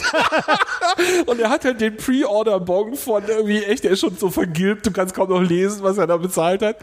Und ja, also das ist immer noch so und da, deswegen wollen sie natürlich die Leute bestrafen, die nicht Pre-Order machen und die dann die reguläre Edition kaufen. Inzwischen ist es aber wenigstens so, dass die Hersteller festgestellt haben, äh, dass sie gegenüber den Piraten äh, so verloren haben mit dem zu spät liefern, dass es immerhin der Preis dann schnell weniger wird. Das muss man echt sagen, das hat sich geändert. Heutzutage das heißt also ein paar so, Wochen warten, genau, die Games billiger. Ja. Nach ein paar Wochen ist es normalerweise deutlich billiger. Hm. Und äh, ähm, inzwischen also eine der, der verbreitetsten Plattformen, um, um Spiele digital runterzuladen, ist eben Steam. Und die haben die haben so eine Art Länderschutz, aber der ist sehr wenig ausgeprägt. Das heißt, es gibt so Läden im Internet, die kaufen, die verkaufen dir dann einen Steam Key und kaufen den aber in Singapur ein oder irgendwie sowas. Ja. Und da äh, ist halt die Wirtschaft nicht so ausgeprägt wie hier. Deswegen sind die Preise da günstiger. Das heißt, es gibt Mittel und Wege, so eine Art Grauimport zu machen, aber äh, über halt den Key hast du doch eine gültige Lizenz und die ist gültig genug, dass du dir das dann halt vom Originalserver runterladen könntest, als hättest du es hier gekauft. Also es gibt ab, abseitig der Piracy gibt es auch andere Möglichkeiten, wie man die Hersteller ärgern kann. Aber das alles ärgert die alle noch bei weitem nicht so viel wie der Verleih von Software. Oder wenn du das Spiel gebraucht weiterverkaufst. Also das ist das, was die eigentlich ärgert. Dass sie gegen die Piraten nichts tun können, haben sie schon gelernt. Ja? Hm. Sie machen es nur noch pro forma. Also sie machen es zwar immer noch, aber es gibt halt sofort ein Patch, das spielt alles keine Rolle. Aber was sie halt richtig ärgert, ist dieses legale, du gehst in die Videothek, kaufst dir das Spiel, kopierst es dann. Ne, das ist ja, Ja. an sich legal. Ähm, das Cracken des Kopierschutzes ist halt nicht legal in Deutschland. Und- ja, deswegen gibt's noch DRM. Aber ich meine, wie, wieso kaufen Leute sich nicht einfach ein Game, spielen es durch und verkaufen es weiter? Ähm, na, erstens tun sie das, weil die Preise inzwischen echt schnell runtergehen. Das, Das ist einer der Gründe, warum die Preise schnell runtergehen, ist, weil sich das einfach nicht mehr lohnt. Du kriegst da irgendwie noch 5 Euro für und dann kannst du auch Ja, behalten. verstehe. Also, weil- So. ich meine, so und bei, die andere Sache bei so Nintendo-Games zum Beispiel kann ich mich äh, deutlich erinnern. bei Konsolen ist es anders, Ja. aber bei PC-Spielen ist es so, dass sie auf der einen Seite fast alle Spiele versuchen inzwischen nicht an irgendeinen blöden äh, Service zu binden, dann musst du dann aktivieren und an deinen Account binden. Mhm. Und damit kannst du es auch nicht weiterverkaufen, weil das ist halt schon an deinen Account gebunden, das heißt, der kann es dann nicht mehr aktivieren. Mhm. Ach, das ist ja interessant. Und die, die ja. alternative Strategie sind diese downloadable Content Sachen. Das heißt, du, du kaufst das Spiel, aber du kriegst halt nur 80% von dem Content. Und irgendwelche Bonus-Content-Sachen, die gibt's dann auch beim Spielestart schon kostenlos zum Runterladen, aber erst, wenn du es aktiviert hast. Das heißt, du musst dann deinen Aktivierungscode eingeben und dann ist der verbrannt und dann kannst Dann du ist der verbrannt, genau. Das heißt, der nächste, dem du das Spiel verkaufst, Kann der kann, hat dann diesen Bonus-Content nicht und der kauft sich das dann lieber für drei Euro mehr offiziell im Laden, als die abzukaufen. Also das sind aktuell die Strategien, wie die Spielebranche versucht, sich da den Markt zu retten. Aber diese DLC-Scheiße ist ansonsten voll nach hinten losgegangen. Also E- EA, also DLC ist Downloadable Content. Downloadable Content, genau. Die Idee ist also, dass du quasi extra Levels äh, spezial runterladen kannst. Der einzige, bei dem es funktioniert, ist äh, Steam. Denn da ist Aber die der, sind ja sowieso ein ist der kostenlos. Genau, da ist es einfach mal kostenlos. Das heißt, Ist mehr so ein Valve, Valve Software, die Loyalty-Geschichte. das ist eine Loyalty-Geschichte. Und es Ja. funktioniert auch richtig doll gut, denn die verkaufen immer noch ein Spiel, hier Team Fortress 2, äh, das ist, weiß ich nicht, von, von 2006 oder so. Also es ist äh, nach heutigen Standards ein steinaltes Spiel. Mhm. Und das verkaufen die immer noch. Und sie machen auch immer noch richtig Umsatz damit, weil es einfach immer wieder neuen Content gibt und es immer wieder neue Leute anzieht. Neue Level und so. Ja, es gibt neue Levels, es gibt irgendwie neue Items, alles mögliche Hm, neu. verstehe, okay. Das gibt's aber nur für PC, nicht für die Konsolen. Die sind ge geschmiert. Ja, bei Mhm. Konsolen gibt's auch ein Downloadable-Content-Modell. Aber da musst du dann durch die DRM-Scheiße von, von Sony und, und Microsoft Ja, durch. Mhm. Und das kostet die Hersteller Geld. Deswegen, also, um, das ist sogar so schlimm, dass Valve hat neulich so ein, so ein, das war ein PR-Gag, da gab's irgendwie neues Downloadable-Content für, für Left 4 Dead 2. Ähm, und das haben sie auf dem PC, haben sie das Spiel inklusive des neuen Contents für weniger verkauft, als nur der neue Content auf der Konsole gekostet hat. Also die Konsolenleute werden noch viel übler abgezogen als die PC-Zocker. Also das ist, wenn du ein neues Spiel anguckst wie Fallout, dann kostet es in England, wie gesagt, 25 Pfund für die PC-Version oder 35 Pfund dasselbe Spiel für eine Konsole. Ja, also es ist mir total unbegreiflich, äh, warum irgendjemand Konsolenspiele kauft, weil da wirst du einfach nur über den Tisch gezogen. Aber das ist halt, weiß ich nicht, äh, kindertauglich oder so, keine Ahnung. Naja gut, aber da- musst du dich halt auch nicht mit diesem ganzen, brauchst du noch diese Turbo-Grafikkarte neu Ja, aber das ist so Spiel. wie Apple, weißt du, du, wirst, du hast die ganze Zeit, halten sie dir so vor die Nase, du wirst gerade abgezockt. Und du merkst es. Selbst wenn du in Apple, in App Store gehst, ja, dann steht überall der Preis dran. Das ist so eine Sache, die ich überhaupt nicht abkann. So auch, wenn ich irgendwie bei der, bei, bei, beim öffentlichen Nahverkehr für jede Scheißfahrt irgendwie ein Ticket kaufen muss, dann habe ich die ganze Zeit dieses Gefühl vor Augen, ich zahle hier gerade. Das ist die ganze. Zeit so eine negative Sache und die wird jedes Mal reinforced, wo ich wieder irgendwas zahlen muss. Und äh, das Gegenmodell, dass du einfach einmal, einmal blutest und danach ist aber der Rest wenigstens frei, das funktioniert schon bei Disneyland besser als auf dem Oktoberfest, weißt du? Ja, ich zahle irgendwie lieber Ja. einmal dick am Anfang und da habe ich dann wenigstens den Rest des Tages Lust und Spaß. Sozusagen das Bahncard 100 Modell. Genau, da hast du echt, also dieses, ja, das kostet hier auch nochmal 5 Euro und Ja, du bist stimmt. die ganze Zeit an deinem Portemonnaie und denkst so, oh, könnte ich mir das jetzt auch sparen? Weißt du, diese Gedankengänge willst du doch gar nicht haben an einem Tag, wo du irgendwie, das geht hier darum, Spaß zu haben, dieses ganze Spiele-Entertainment-Zeug. Und das machen sie halt völlig kaputt mit diesem Nickel- und Dime-Scheiß, ja. Hier nochmal 5 Euro und da kriegst du eine neue Rüstung für, das ist doch alles scheiße. Na gut, ich meine, Apple hat natürlich im, im App Store auch kostenlose Sachen, aber das ist halt auch so ein Ding, wo, äh, also ich bin ja bekennender äh, Apple-User und äh, muss aber sagen, dass äh, so langsam äh, ist Apple wirklich auf dem Weg nach Mordor so, also die, äh, was sie jetzt planen mit 10.7, dass sie den App Store halt auch in die äh, als Software-Distributionsplattform ins normale macOS einbauen, was bisher ja nur primär für iPhones und iPads war. Super. Hat natürlich den Vorteil für wie Softwareentwickler, dass sie halt einen, einen, relativ einfachen Weg haben, Software auf die Geräte zu kriegen. Auf der anderen Seite ist es aber so, dass dann da halt der ganze Apple DRM drin ist. Das heißt also, du hast dann halt das ganze Licensing, die Bindung aufs Gerät, hast, wenn du die Software. Du hast einmal Apple-Zensur drin, so, das ist indecent Content, den App wollen wir nicht. Apple-Zensur drin, so, und das ist halt schon ein echter Punkt so. Und nicht nur indecent Content, sondern Apple unterdrückt offensichtlich ja auch äh, Software, die ihren, ihren eigenen Produkten Konkurrenz macht. Also zum Beispiel die. Ja, ja, ja. Also auf, das ist ein Mailprogramm, sowas haben wir schon. Auf dem, auf dem äh, iPad zum Beispiel gibt es ja Delicious Library, was halt so ein Bookstore, Bookverwaltungsprogramm ist so und die prügeln, prügeln sich bis heute mit Apple rum, äh, weil Apple ja äh, iBooks hat, ja, also ihr eigenes äh, System. So, meine andere äh, Büchersachen wie zum Beispiel Texte haben sie zugelassen, weil sie die offenbar nicht nah genug dran fanden oder so. Aber die, die Art und Weise, wie die da Willkür ausüben, dass sich das jetzt auch noch auf die Mainstream-Plattform, also auf die Computer ausbreiten soll, ist dann halt schon irgendwie äh, eine ziemliche Faschonnummer so. Also da. Aber so ist es die ganze Zeit bei Apple. Es ist nur so, dass die dir bisher so einen Spalt gelassen haben, über den du dich selber davon überzeugen kannst, dass es vielleicht, naja, wenigstens auf meinem Laptop habe ich noch Ruhe. Und den machen sie jetzt halt auch noch zu. Naja, bloß das ist halt der kritische Spalt. Das ist halt eben die, also die wollen da nicht mal mehr Flash ausliefern für, für, fürs äh, ja. Air, wie heißt das Ding, MacBook Air? Ja, gut, meine Flash, who cares? Nein, aber ich meine, das ist doch auch im Grunde eine Frechheit. Wie, was was naja, wieso? sie eigentlich ein? Naja, Gott, ich meine. Na, entschuldige mal. Naja, ist vielleicht das Ende von Flash ist doch eine gute Sache. Na und? Das ist nicht Apples Entscheidung. Naja, das kannst du immer noch installieren. Na, Frechheit. Also ich meine, dass sie, dass sie Flash nicht, also nur, Nein, aber ich meine, broken Adobe-Software nicht, nicht, ausliefern, ist eigentlich ein Fortschritt. Das, da tun sie der Menschheit tatsächlich mal einen Gefallen, dass sie die Leute dazu zwingen, auf HTML5 zu migrieren und von dieser mhm. broken Flash-Kacke runterzukommen. Ja, genau. So, das, also das würde ich gerne tatsächlich noch verteidigen. Also ich ja, also den Aspekt, dass irgendwie Flash scheiße ist und Adobe getreten gehört, den verteidige ich natürlich auch. Aber ich finde nicht, dass es Apples äh, an Apple liegt. Weißt du, Microsoft hat auch seit zehn Jahren irgendwie die Wahl, Flash nicht auszuliefern. Ja? Und äh, machen das nicht. Und wenn, stell dir mal vor, Microsoft liefert Flash nicht aus, da würden die Leute doch alle irgendwie mit, mit Flaschen werfen. Ja? Das ist richtig. Aber bei Apple kommen dann plötzlich die Apologeten und sagen, ja, aber jetzt haben wir doch HTL5 und eigentlich ist der Steve Jobs ist doch ein Menschenfreund und tut das doch zu ja, gut, unserem Besten. Das der, Punkt, der, also der, der, Unterschied ist doch irgendwie, dass äh, Apple sagt, lass uns mal HTML5 nehmen, was ein Standard ist, während Microsoft sagt, lass uns mal Silverlight nehmen, was irgendwie so eine Microsoft-Only-Nischen-Randgruppenangelegenheit ist. Hey, Silverlight kannst du auch für Apple runterladen. Ja, schön, wer würde das tun? also, Na, wer hat einer, ihr, einer unserer Kumpels hat es neulich gemacht, weil er irgendeine Fußballübertragung sehen wollte, so. Ja, also der, gut, aber jedenfalls, äh, der wichtige Punkt ist halt, dass ich hoffe, dass die EU-Kommission da mal dazwischen klopft, äh, weil Apple mittlerweile Dinge tut, die Microsoft, da würde Microsoft zu Recht für gekreuzigt werden.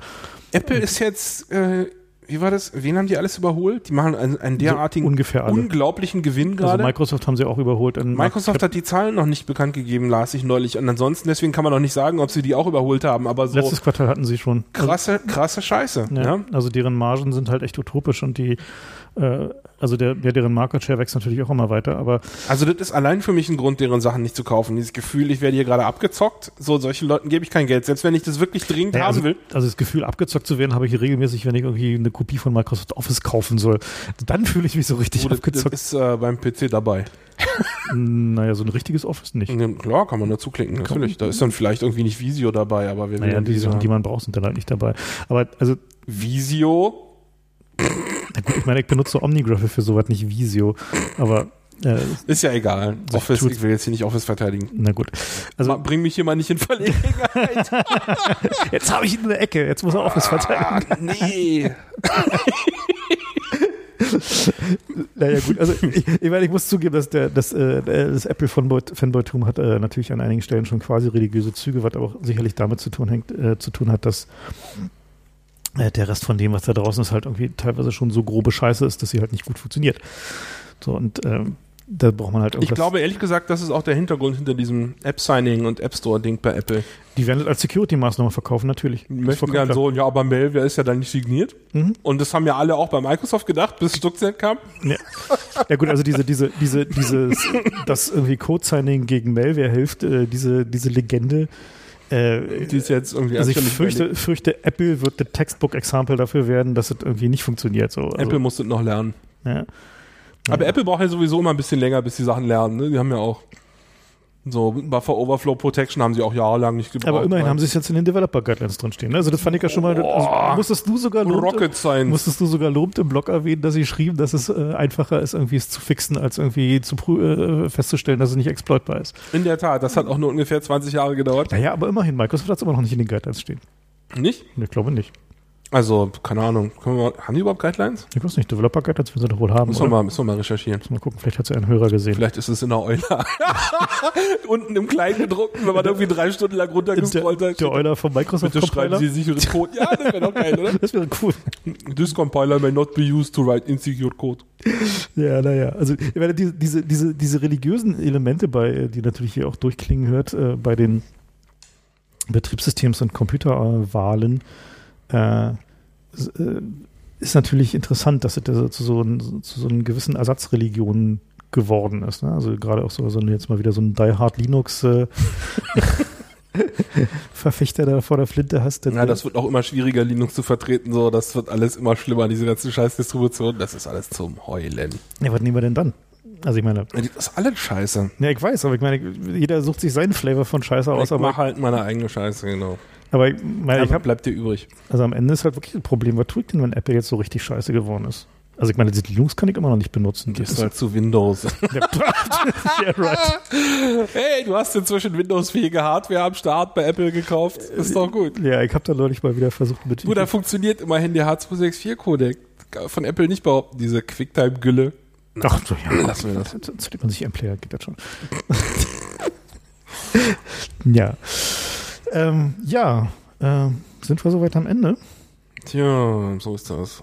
Dann äh, mal wieder. Wir haben übrigens diesmal eine neue Aufnahmetechnik, können wir vielleicht auch nochmal Ja, vielleicht haben wir noch mit ähm, Flutter-Geldern gekauft. genau, wir haben. Äh, Wir nehmen jetzt in 24-Bit-Sample-Tiefe auf und hoffen, dass man da mehr Dynamik am Ende raushört.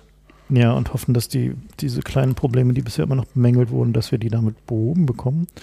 Wir haben mit dem Gerät dann auch die Möglichkeit, äh, bis zu sechs Gäste parallel noch mit jeweils dazu zu machen, also mit sechs Spuren parallel zu rekorden. Wir haben, glaube ich, nicht bei allen Phantomspannungen am Doch, Start. wir haben sechsmal Phantomspeisung am Start. Krasse das war ja Scheiße. der Grund, dieses Gerät zu kaufen. Und. Ähm, und dann hoffen wir mal, dass wir jetzt mit Und wir können auch noch eine E-Gitarre anschließen, wenn wir wollen. Ja, wenn wir den Erdgeist interviewen zum Beispiel, Genau. können wir mal eine E-Gitarre. Also äh, kurz, äh, kurz gesagt, äh, wir hoffen, dass wir spätestens zum Kongress dann auch mal äh, Alternativlos-Podcasts mit äh, eingeladenen Gästen machen zu bestimmten Themen. Das war so ein bisschen auch der Hintergrund äh, für dieses Investment hier in diese Hardware, dank eurer Flatter-Spenden.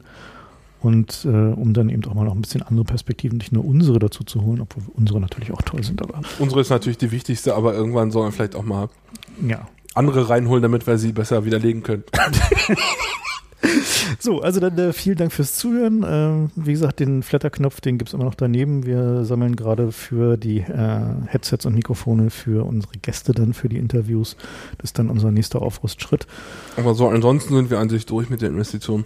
Ach, naja, es geht, Na, es geht immer Ansonsten- klar. also wir, können hier Rest- noch eine, wir können hier noch eine, eine Platin-Verkleidung. Nee, naja, also der, der Rest wird in einfach strategischen Eisbeine investiert oder in äh, Genau. dergleichen Dinge mehr. Also ist nicht so, dass, dass wir das nicht ausgeben würden, wenn Nee, ihr das- mehr flattert, als wir brauchen. Ja, aber also, wenn er flattert, dann geben wir es schon aus für, für die, gute die gröbste Not, ähm, gröbste Not für unsere äh, Sachen sind eigentlich weg und jetzt kommen noch für Gäste rein und dann ist eigentlich.